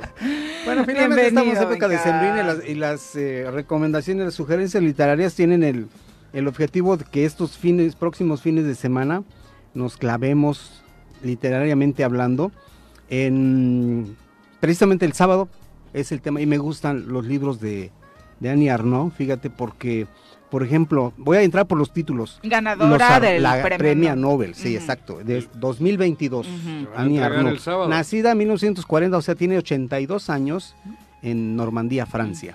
Entonces, este, tiene todo una, un reconocimiento en Europa. Así es que sí, sí hay que leerla. Después vino el desembarco. Exacto, en Normandía. A los dos el años día de ella, dos o es- tres años, Sí, ¿no? pues en ¿Cuándo el fue? 40. Era el desembarco que fue en le- el 44, 43, ¿no? Que le tocó 45. todo El ese desembarco ya, o 40. sea, Era bebé, Ujú. tenía 40 años, tiene, Ujú. tiene 82. Dices que es de Entonces lo pueden encontrar en Editorial Alfaguara, Colección Andanzas, que son libros no muy económicos, pero que vale la pena la inversión ¿eh? por toda la, la calidad literaria. Dice, los armarios vacíos, el acontecimiento Pura Pasión. Son tres títulos que yo sugiero para ir conociendo la literatura de Annie Arnaud. Porque, por ejemplo, Los Armarios Vacíos, publicada en 1974, es su primer novela, es un texto indispensable para iniciarse en la obra y estilo de Annie Arnaud. Narra la historia de una hija atrapada entre dos mundos, el del proletariado y el de los burgueses. Decíamos con Carlos antes de entrar en que si se trata de una literatura de resurgimiento del existencialismo, y podemos decir que sí. A pero fíjate que a diferencia del, de la- del existencialismo de los años eh, 50, 60 en Europa y en, y en- en Occidente, Decías de Paul hay una más, Jean Paul exacto, Sartre. Jean Paul Sartre, Simone de. Beauvoir, este. Albert Camus, etcétera, ¿no? Y, y que la diferencia está en que aquí sí hay, aunque no sea un estudio sociológico como, como tal, sí hay una denuncia, por ejemplo, de la lucha de clases, que es una, un, un, di- digamos, una rémora de la- de la- del marxismo y del materialismo histórico. Eh, Por ejemplo, el- ella es como hija de familia de, de una clase trabajadora, denuncia el bullying que le hacían en su época cuando entró a la secundaria. O sea, las chicas burguesas de. Normandía este, la clasificaban. Sí, el Y ella, existencialismo de aquellos años era más introspectivo, Sí. más hacia, hacia Ah. el individualismo. en temas como la muerte, la soledad, y aquí los temas son Porque las soy luchas mujer, de ¿desde la mujer. soy mujer, y, no? y ella, ella misma dice, yo no soy, este, yo llegué, a- llegué atrasada a los, al feminismo de los 70s, de los 80s, pero si tú la, tú lees, la, yo ya, ya leí varias reseñas y es netamente de denuncia contra la opresión de nosotros los machos contra las mujeres. O sea, es decir, pongo de manifiesto lo personal sin dejar fuera el contexto Exacto, social, político, denuncia, o sea, hay un acompañamiento en sus Sí. narraciones. Qué bueno, ¿no? Sí, Qué y, bueno. y no confronta, sino que también reconoce que ella misma en sus, vi- en sus experiencias tuvo relaciones con hombres de, que era de la clase burguesa. Y entonces también es un análisis de, de una autocrítica que también es muy válida en, en el, en, el- en- en la intimidad, en el Claro. existencialismo, ¿no? Entonces, Annie Arnois nació en Normandía en 1940, ya lo dijimos, es una de las escritoras contemporáneas más importantes de Francia. Ha recibido numerosos reconocimientos por su rica obra en prosa inspirada en su experiencia personal, en la que su autobiografía titulada Los años, que se publicó en 2008, tiene un lugar especial. Así es que, por ejemplo, dice, la Academia Sueca ha destacado el coraje y la agudeza clínica de su escritura y su capacidad para desvelar las raíces, los extrañamientos y los frenos colectivos de la memoria que han frenado el desarrollo de las mujeres a nivel mundial. Entonces, eh, sí es interesante leerlo, tomar, Lo decías retomar su feminista enfoque. sin asumirse como tal, como también le sucede a muchas activista. mujeres, ¿no? Exacto, sí, sin ser activistas, eh, netamente, o sea, de la lucha, digamos, En de la las calle. manifestaciones y en la calle, pero sí que tomar una postura y, y como parte de nosotros como, como hombres, leer a Annie Arnois nos va a completar esta inconformidad que traemos porque no todavía no acabamos de, captar la esencia tanto de la de la perspectiva de género como de la igualdad. Todavía nuestras raíces educativas, y eso yo lo digo yo como, como periodista y como escritor y de la autocrítica, todavía nos cuesta tra- trabajo. Así es que la ¿Qué sugerencia no tan nada más es- válido? eh, hay mucha polémica en torno a la entrega del Nobel en muchos sectores, eh, particularmente el de la paz, el de la ciencia a veces con el tema precisamente de las farmacéuticas, Sí. pero en el de literatura, ¿consideras que es un tanto más justo el reconocimiento cada año que se entrega? Como lo mencionamos eh, antes de entrar al aire, en este, tiene sueco. sus corrientes. La Academia. Sueca luego a- da- tiempos, le da, ¿no? Se va le da por con entregar cinco premios Nobel por la- el activismo político de Ujú. X autor por ser políticamente correcto y con de- la coyuntura. Exacto. O, o también se da mucho por las minorías, ¿no? En Sudáfrica, en la India. Lo que está las- de moda. Las ¿no? literaturas marginales. fondo- Y en este caso lo hace en un, con una ¿Qué ha este, pasado con el escritora. premio Nobel en la vida? Nada. Bueno, para quien lo gana, por supuesto, es un Ah, bueno, reconocimiento importante. Si- si en México seguimos No, re- presumiendo. Algún sí, día claro. ganarás el Pulitzer y vas a pensar diferente. Sobre todo por su ¿Por dónde me denuncia van a dar al establecimiento.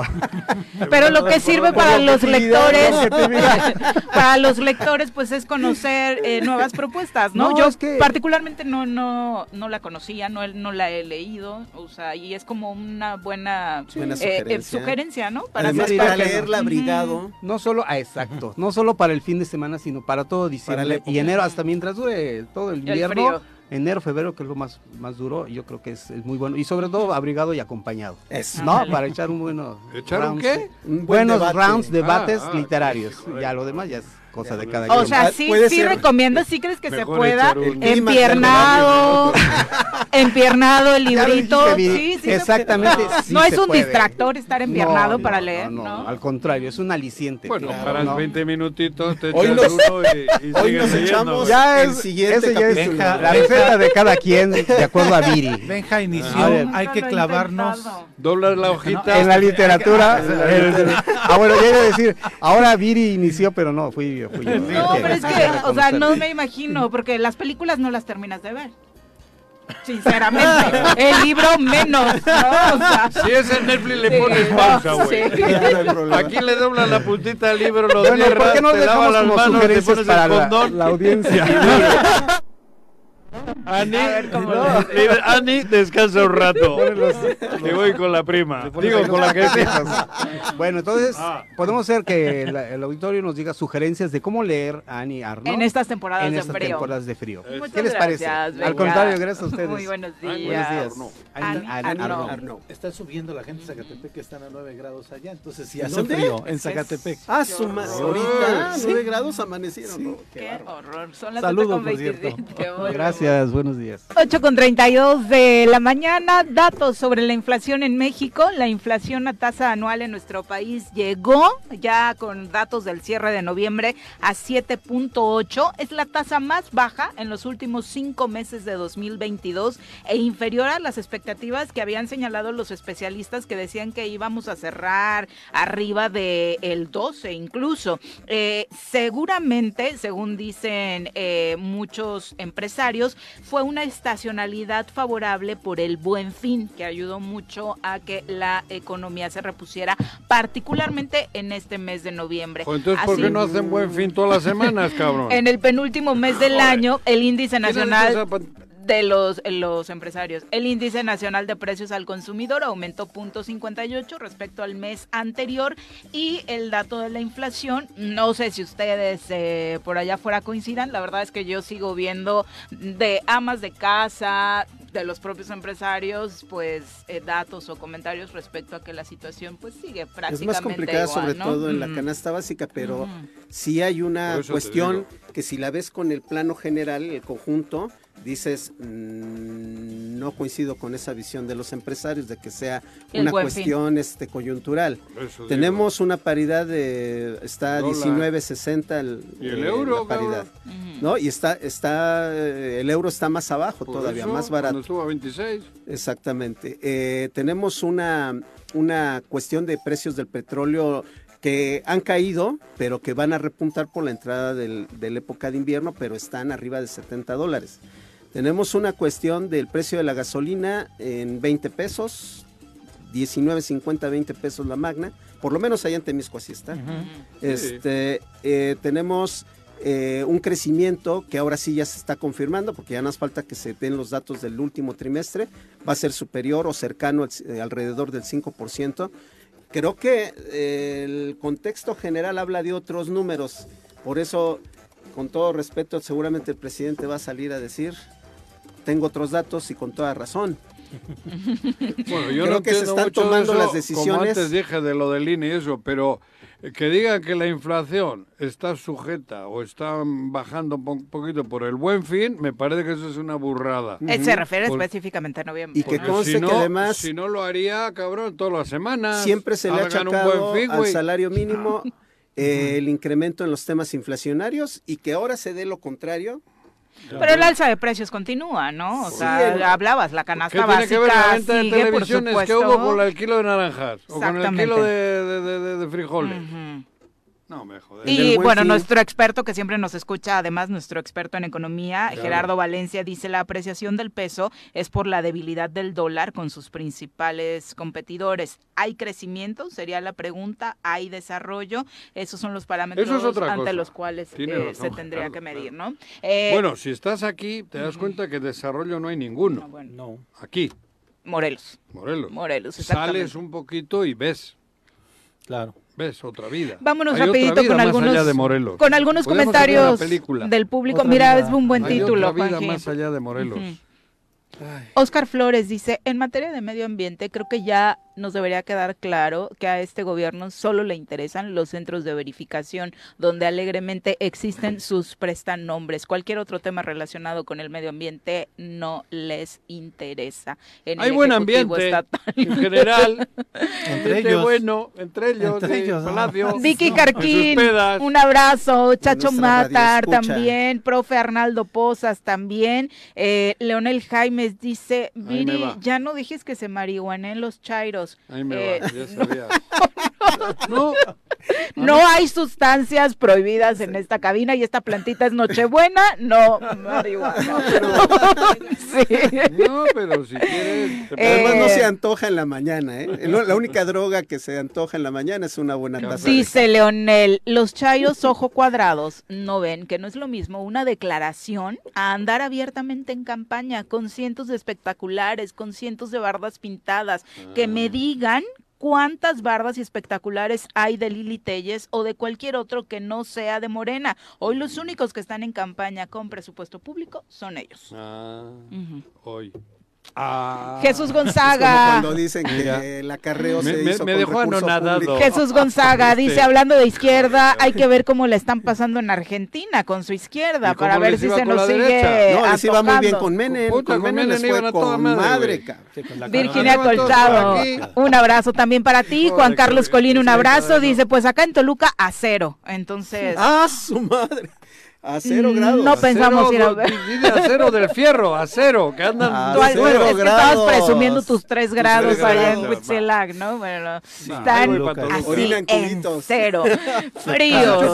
así a cero? Uy. ¿Alguna vez has Uf. hecho, has meado cuando está a cero grados? Menos, ¿Salen menos, cristalitos? Cris- Sí, no llega el líquido abajo. ¿Y qué haces? si queda- ¿Qué No, haces? llega el sólido. Ah, ¿sí? Sí. ¿Y le das una patadita para que caiga No, o qué? bueno, ya lo ves. Hoy lo dejas flotando. Claro, no, No. cae. Cae, cae, pero en sólido. Sí, mira que el, Bueno. el- el pipí sale calentito. Si andan cerca de la casa de Juanjo y hay una brisnita por ahí, aléjense. No, Son las sí. 8 con 30 no sabemos de qué es. No, Vamos. Pirpinita, yo ya cuando veo para abajo, cabrón. Se moja los pies. No te conté. Me decía un jugador de fútbol en Querétaro, No, no, no. Cuando me vio a los años, mira, Juanjo, antes cuando meaba salpicaba la, mojaba la corbata, ahora salpica los zapatos. Tus muchachos, tus Sí, me muchachos. eso, güey. 8 con 38, vamos precisamente con la sexóloga para que atiendas estos temas que te preocupan. Señorita, la corneta, por favor. Ni las pomadas orientales, ni las pastillas de colores, ni las novelas brasileiras, ni rasurar un tigre a mano, nada, nada, nada funciona mejor que escuchar juntitos. Sexo, sábanas y choros, la gustada sección de nuestra doctora Adriana Guadalupe López García, terapeuta sexual y de pareja. Y no más, chécate.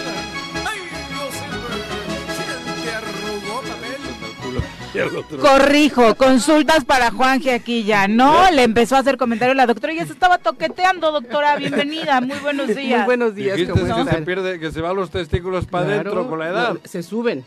No, no con la No, edad, con ah, el frío. frío. Con el frío Ah, los testículos se retraen con y con el frío. calor No, no, no, bajan el frío a las todo te va bolsas. para adentro. Todo se Y va Eh, para los que no nos estaban viendo, la reacción inmediata fue meter las manos ahí para ver No, dónde es que yo estaban. lo entendí por la edad. He dicho, ah, cabrón. Todavía los tengo. Todavía me cuelgan. Para los presumidos, no presuman cuando hace frío. Cuando pasa la edad más para adentro, No, dice. no, no, no. A ver, Bienvenida. Muchas gracias, ¿cómo están? Buen día. Qué rico, ¿no? El clima de hoy. Sí, estar sí, empiernado. sí, y ahorita que estaba leyendo un buen libro. Abrazados. Y bueno, sí, yo creo que sí. Empezar el día abrazados es la mejor Hay, manera. hay una literatura erótica para ¿Cómo mujeres. puedes estar es- empiernado y leyendo Ajá, yo tampoco me digas imagino esa escena. A ver, es que depende a qué, le, a qué te refieres con estar Ah, empiernado. por eso. O sea, Empiernado es ahí literal, como tal cual. tijerita con tu pareja, ¿no? Calentándose los pies mutuamente y leyendo. Abajo, la empiernada hasta Claro, abajo. claro. Ah, bueno. Es que la tu pierna. mente Ya luego va subiendo No, pero el, eje de la tijera, ya luego lo No, va subiendo si hasta la cintura. no, me hombre. Digas. Pero sí es rico. ¿Alguna vez no puedo es que tu eso. mente morbosa No, la mente lleva morbosa a- no. a lo ¿A coitante? que no hay uno que me diga a mí que está con las piernas entrecruzadas y leyendo un libro? Y no termina en algo más. No joda. Va a terminar el... Pues igual hotel- si termina algo más, pero primero Pero pues primero te echas 10 Recordemos- hojitas del libro. o sea, Bueno, pero bueno. ah, no dudo. bueno, ah, Sí, nadie está diciendo que te lo tengas que leer todo en esa sesión. Ah, Claro, bueno, claro. bueno. Pero bueno, oigan, ah, hoy voy a platicarles algo el libro luego se pegan las que, hojas. que me- queda- me llamó mucho la atención. Porque hay mucha gente que el día de hoy dice, por ejemplo, ¿no? que ya no hay un compromiso en una relación, sobre todo hablando de gente joven, y que prefiere, por ejemplo, tener vida sexual casual, no sé, tener relaciones sexuales casuales cañita al aire. o tener amigos con beneficios, que lo que también es llamado amigos con derechos, ¿no? Es muy Entonces, frecuente en los jóvenes. ¿no? Ver, es frecuente ¿Cómo por- va porque eso? además hay algo que, que están como quitando, que es la parte del compromiso. Pero si se dan cuenta, en ninguna de las dos hay compromiso. Tienes un amigo o una amiga con la que te llevas bien. Por lo regular se genera un lazo de intimidad, porque pues es tu amiga o tu amigo. Y entonces fíjese cómo a través de ese lazo de intimidad puedes ir generando un afecto, ¿no? Por esa persona. Y entonces ¿Y vean cómo no hay termina com- en la cama. Sí, claro, hay, hay personas que son amigos y se acuestan, ¿Sí? ¿no? Para tener relaciones No, no, yo sexuales. no digo que no, pues Pero vean aquí la diferencia y hay algo interesante y revisé algunos estudios en torno a esto y me llamó la atención porque finalmente tienes sexo casual pero no desarrollas lazos de amistad.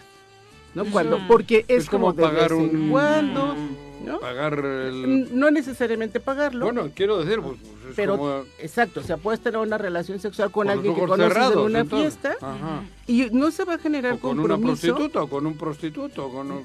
Eh, aunque ese ser. no es casual, eh, ese sí es casual, pero, Pero a partir pagado, de ¿no? un intercambio. Exacto. Pero aquí es, conoces a alguien en el antro, te late, terminamos la noche juntos, hay un y encuentro sexual y, ni me acuerdo de tu nombre tal vez mañana, sí, ¿no? ¿eh? Pero Bueno, fíjense que Hay en otros este- que son constantes. Pero tiene que haber no tiene que ser una relación. Sexuales, amigas no, No tiene que ser una relación sentimental. Exacto, lo que sino hay, hay Eh. encuentros sexuales casuales con algunas personas. Pero que tiene que haber amigos. antes una cosa No que te lleve a eso. No necesariamente, a lo mejor una charla Oh, amena.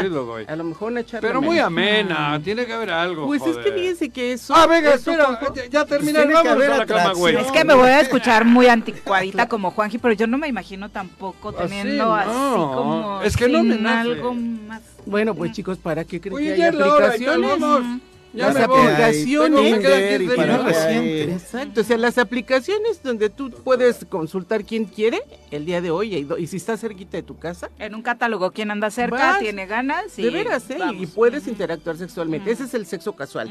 Pero miren, eh, esto que les estoy platicando lleva a un sentido que cuando están estudiando este grupo de personas, ¿no? de que tuvieron sexo casual y que tuvieron amigos, o sea, sexo con amigos con, Con derechos o con íntimos, beneficios, pero solo amigos. se dan cuenta que la mayoría de las personas estudiadas prefieren y tienen más posibilidad de tener sexo con personas que son amigas, que están cercanas. Y entonces, Hay un fíjese, vínculo. eh, que les es mejor cuando van generando un vínculo a cuando nada más es algo casual. Claro. Pero aquí lo interesante es esto, que les empiezan a hacer preguntas relacionadas, por ejemplo, a que como no hay compromiso, tu mejor amigo o tu amigo con el que tienes relaciones sexuales, pues puede andar flirteando con otras personas. Es parte del acuerdo, ¿no? Exacto. No, porque ni siquiera hay acuerdo, Vicky. En estas relaciones no hay acuerdo. O sea, no le dices a un amigo, vamos a tener relaciones, pero somos exclusivos. Porque entonces ya se, ya se convierte. Ah, no, es eso, o sea, el acuerdo es de solo es para esto Exacto. y punto, ¿no? Porque habla, porque a la par de que se está dando esta situación, hablan de que tienen responsabilidad afectiva y es de, mi responsabilidad afectiva es decirte que no voy a ser exclusiva de ti, ¿no? O sea, Pero ahí es lo interesante, porque cuando les preguntan eh, eh, preguntas relacionadas a los celos, por ejemplo, muchas y muchos de ellos dicen, sí, sí me pondría celosa Claro. o celoso si veo que mi amigo con el que tengo relaciones sexuales se acuesta con otras personas. Entonces aquí lo que llama mucho la atención es, entonces la conducta que están teniendo los jóvenes que a veces pensamos que bueno, es que ya no quieren comprometerse, ya no quieren relaciones duraderas, pues no es tan real, ¿no? O sea, de alguna forma es sí probar sexo casual, pero cuando se trata de desarrollar un vínculo, también prefieren estar más frecuentemente con una persona en la cual o con la cual desarrollan intimidad. Hay una mayor conoce, inteligencia emocional. Pues sí, de- pero para más para ¿Por qué tomar la razón? decisión. Porque yo este, tengo mucho contacto con gente joven por el, el fútbol y por otras cosas. Y algo, algo que he encontrado, fíjate, en los varones, más en los varones, ¿Qué? es que ellos comentan que no les gusta tener una novia como tal, este, y prefieren una amiga, porque no quieren ser lastimados. Nah, tampoco las tenían ni tenían el compromiso antes. Este es como el nuevo discurso que traen para No. escucharse más cool, Carlos. fútbol, Carlitos. No, no, O sea, no, no, no, no, no, no. En No. el tema de fútbol, Hay que conocerlos, ¿no? pues yo los conozco bien. Bueno, sí. tú con... O sea, porque ha, ha sido la misma práctica con diferentes discursos durante Y la también historia. las chavas, ¿eh? Pero, las mira, chavas, pero en chavas. mayor medida lo he escuchado de Pero hombres. yo lo Pero que es- no entiendo, Ajá. perdón, Sí, sí, profundizando un poco más. Yo no entiendo el sexo si no hay, digo, pueden ser 20 minutos antes, ¿eh? pero tiene que haber algo. Y no puedes terminar, irte a casa y olvidarte de eso, cabrón. O sea, yo no entiendo eso. Es que tú eres Y no, y no es, y no es de la vieja madre, escuela. y no es necesariamente hablar de amor, ¿no? No, Porque no te vas a enamorar no, en esos no, 20 bueno, no hay minutos, que- obviamente. Pero, pero cabrón. ¿Sí o no? no, no, Incluso. no puede ser. una- o sea, Los sí, dos yo, yo lo primeros digo, años, vamos a yo pensar. lo digo con todo pero- respeto para el que lo haga, me vale pero, madres, eh, pero, Vamos pero a no ver entiendo. qué nos dice. Pero fíjense, algo, algo entiendo, importante, claro que cuesta trabajo porque nosotros, Yo no. y, y me voy a Fuimos educados de otra fuimos forma. educados de otra forma. O sea, yo no me imaginaba 60 y encontrar una aplicación donde pudiera decir, ah, pues alguien por aquí está galenturiento, le voy Va. a dar clic, ¿no? Porque a ver si podemos. Y de alguna manera es, ayer me decía una persona, sí, me pagó el taxi, fui a su casa, ¿no? Platicamos un ratito, tuvimos relaciones sexuales y me regresé a mi casa. O sea, esa, ese tipo, y fui, lo encontró por una aplicación. Yo, fíjate, Entonces, este tipo de que- interacción que es sexo casual, obviamente no desarrolla Hay- ningún hay tipo otros- de yo no he vínculo. Hay pagado otros en mi encuentros, vida una como dice- prostituta, pero creo que si la pagase, le- primero andaría tres horas con ella, antes de ir a la cama. Cabrón, digo, porque no sé llegar a la, La cama y sacarías de trabajar, al corazón, cabrón. Pero ese, pero fíjate, Digo, en serio, güey. esa O sea, es tu La forma, quisiera ¿no? salir. Digo, La típica forma, escena. Eso digo, tiene, hombre, yo no estoy diciendo que no se me para si la veo encuerada, seguramente sí, pero no sé, no me Diría nace, Juanji futbolísticamente es que hay que crear la jugada de gol, Claro. doctora. Los penales no emocionan a nadie, llegar, pararte pero y tirar. incluso O sea, de pronto que son no. delanteros y nada más Yo- meten la Pero cabeza. tampoco ¿no? el tiquitaca de España del otro día contra. Marruecos, cabrón. Pero creo que una, ¿Es en serio? una fuerte eh, eh, condición que crea esta realidad es eh, el hecho de que hoy la mujer tiene una mayor libertad sexual. Eso es, eso es algo ineludible, Y ¿no? qué y por eso está muy Ah, bien, claro. está muy Sí, bien. yo hablo de los dos, ¿eh? Vamos a, a partir de ese hecho. Pero el otro tema es que ese que me imagino Juanjo le llama enamoramiento y que el amor y todo El eso, filtreo, sí. está comprobado. Hasta los que pajaritos lo hacen, cabrón. empieza, Es una serie de espejismos. O sea, uno se empieza a sentir maripositas, se empieza a idealizar a la otra persona, pero ya es hasta que la conoce después de un tiempo que se puede uno pensar que hay amor fuerte, ¿no?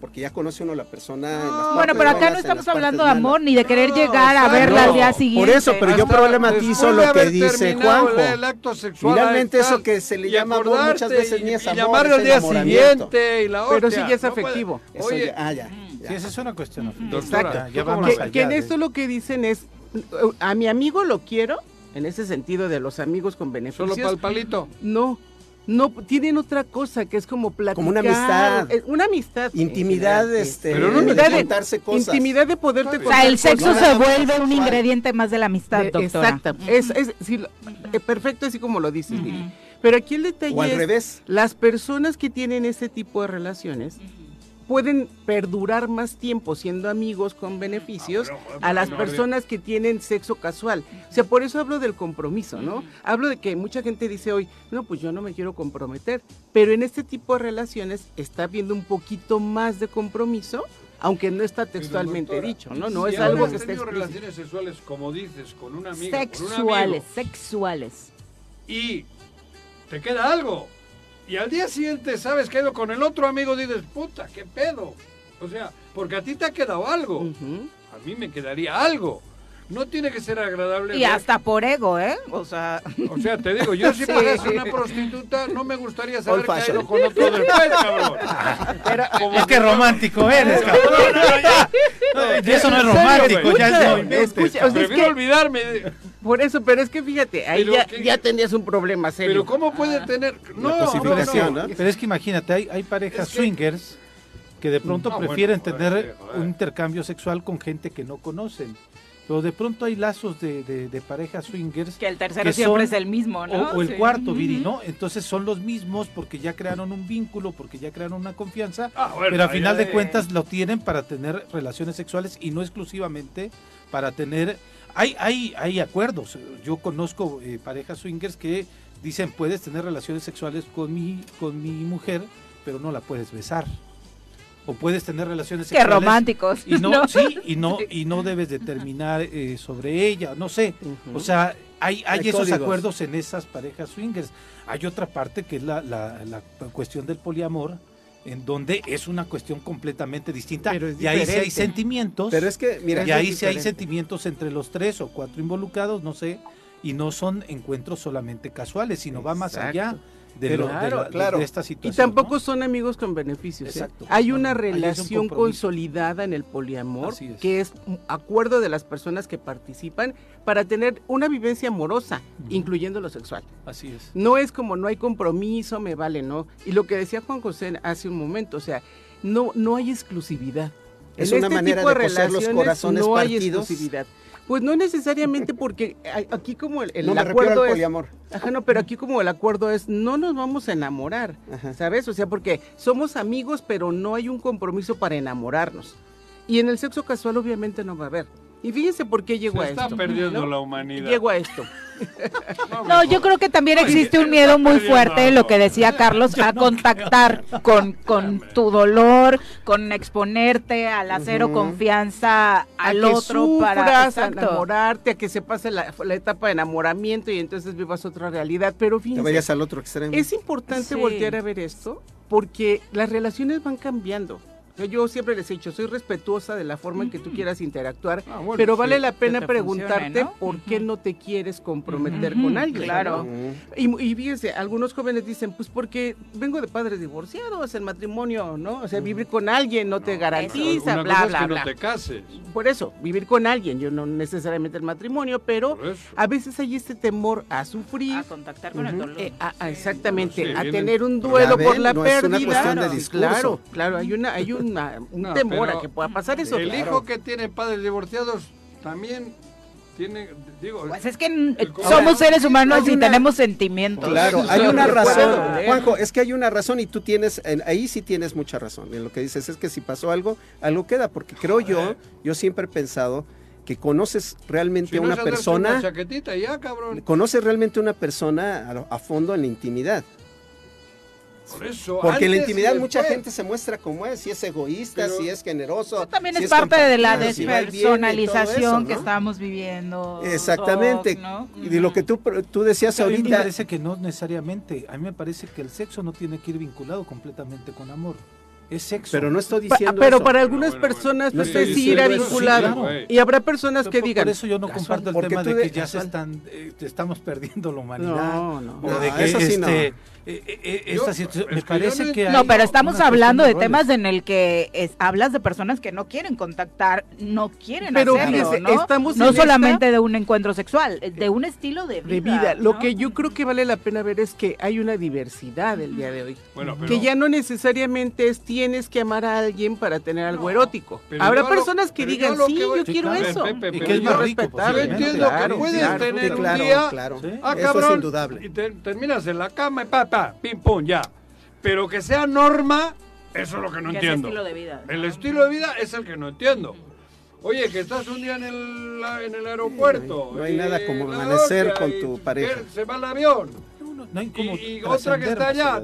oye, vamos al hotel y, y ya. y hay va. gente con la que te sucede eso, ¿no? Que la atracción es así fuertísima y es eso, y tú lo sabes, que es que atracción. sea. Que solo es físico. vida. Solo va a ser erótico y no va a haber nada más. O sea, norma ¿No? de vida. Bueno, hasta en esas te queda algo. Estoy seguro. A lo mejor este bonito recuerdo. Ajá. este bonito Ajá. recuerdo, Juan José. Pero fíjate, voltemos a ver esa diversidad. Por eso no le quiero poner un juicio de valor, porque no, no, no, es el caso, sino voltear a ver esta diversidad de cómo la gente está interactuando actualmente y que de alguna manera es motivo para preguntarte por qué no te quieres comprometer, ¿no? Que hay atrás de eso, Sí, sí, sí. porque finalmente quieres tanto a tu amiga, tienes una vida sexual bien rica con ella, pero no quieres dar el siguiente paso de darle, ¿no? Como este, este valor a un noviazgo, por ejemplo, ¿no? Y llegar a la etapa de enamoramiento, que sabemos que va a ser fugaz y que mucha gente por eso, ¿se acuerdan que alguna vez les platiqué de las personas que le llaman adictas al matrimonio? ¿no? Que ya llevan cinco relaciones. Porque quieren ¿no? volver a pasar Porque por quieren, ese exactamente, proceso, le llaman así, ¿no? pero no, neces- no necesariamente tienen que casarse. Es ese sentir las maripositas que tú decías hace rato, El Carlos. dolor y el Pero cuando ya no lo sientes es la, la que sigue o el que sigue, porque pues eso que me hacía sentir ya no está, ¿no? Ya está la siguiente etapa y pues quieren volver a Digo, sentir eso. yo tengo amigos que el amor de su vida lo conocen cada tres meses. Y cada tres meses cambian del amor de su vida. Y son y se super enamoran supuestamente, pero a los tres meses, seis meses, ya, ya están con alguien más. Y a la semana Bueno, pero eso- ya eso- olvidaron eso y no otra vez es el amor de su vida. Chale. No está tan Chale. mal y, y tienen relaciones bien enamorados, pero con pareja distinta cada tres meses. Bueno, Pero sabrás, pero eso puede ser. fíjate Pepe, sabrás Eso mismo, y entenderemos que eso que te hace sentir el enamoramiento puede producir una necesidad. o- no, no quisiera llamarle adicción, pero finalmente es algo que necesitas, ¿no? Estas endorfinas, esto que te genera la dopamina, Sí, como claro, las la sustancias. emoción, todo, y sí. entonces la ves y sí, en ese momento fue el amor de tu vida. a los seis meses hay otra, ¿no? otra persona. entonces de alguna forma es en Oye, serio. ¿cuántas vidas tienes? Pero bueno, también es- Sí. esas personas están en este abanico de diversidad en duda. forma de relación. ¿no? Entonces, bueno, pues ahí se los dejo a la reflexión ¿no? de cómo estás tú viviendo esta situación. Y si es como, no me quiero comprometer, pues hay que preguntarse por qué. Sí, ¿no? y, ¿Qué te y nada lleva, más no? dejarle claro al público que esta reflexión que hacemos de la mano de una experta no es a manera de juicio, sino para tratar de entender estas nuevas claro. formas que tenemos para relacionarnos, porque al final de cuentas somos una sociedad y si lo están haciendo las nuevas generaciones, de alguna u otra forma eh, repercute, ¿no? En- Y no en necesariamente La vida es- social. Y que lo ¿no? mejor sería. Vidi, es que se cuiden.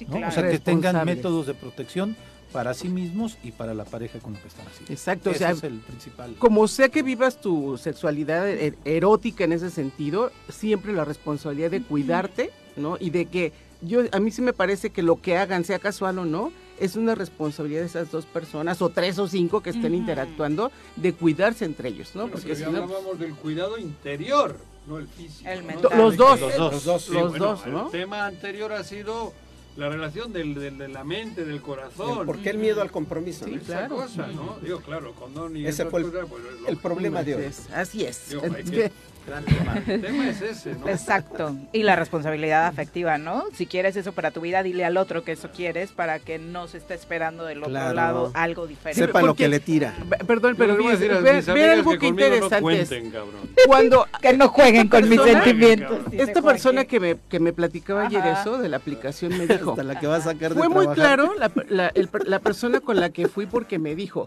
no te puedes quedar, nada más tenemos tres horas para estar juntos, yo te voy a pagar los taxis, ¿no? Y tú sabes si vienes. Fíjense qué lenguaje ya, Oh, ya eh, pueden utilizar. frío, ¿no? Muy- Sí, Sí, frío, no, pero. ¿qué crees? O sea, la persona tiene la Práctico. posibilidad de decir, "Va, si voy o no voy, claro. Ya. ¿no? No me puedo quedar. No hubo claridad del otro lado, Y entonces, ¿no? pero fíjese, está viendo como esta comunicación en ese sentido, y aunque suena frío, pero entonces dices, pues tú decides si quieres ir o no, Sí, sí, ¿no? Es tu claro, rollo, bueno. ¿no? pero bueno. Pues ahí está. porque ya si te porque ya si te quedas a tomar el cafecito me enamoro, ¿no? Ale- No. Ah, O a despertar, ¿no? Ya con el pago de taxis ya me va ganando, ya. Doctora, muchas gracias. ¿Dónde te encuentra nuestro público? Con mucho gusto me pueden encontrar en el Sí, nos trae 310 esa cabina, 1120 y en Facebook como Adriana López Sexóloga. Bonito Muchas día. Gracias. Y sí, en los 20 años que tenemos de conocernos, cómo han cambiado los temas. O sea, abismal, ¿no? Desde la disfunción eréctil de Juanjo hasta lo que fue. Exacto. Carlitos, muchas gracias por acompañarnos. Si supieses Gracias. buenos días, puerta, güey. gracias, A Pepe, ustedes y buenos días, señora Rece, buenos días. Adiós. Que tengan extraordinario jueves, los esperamos mañana en punto de las 7.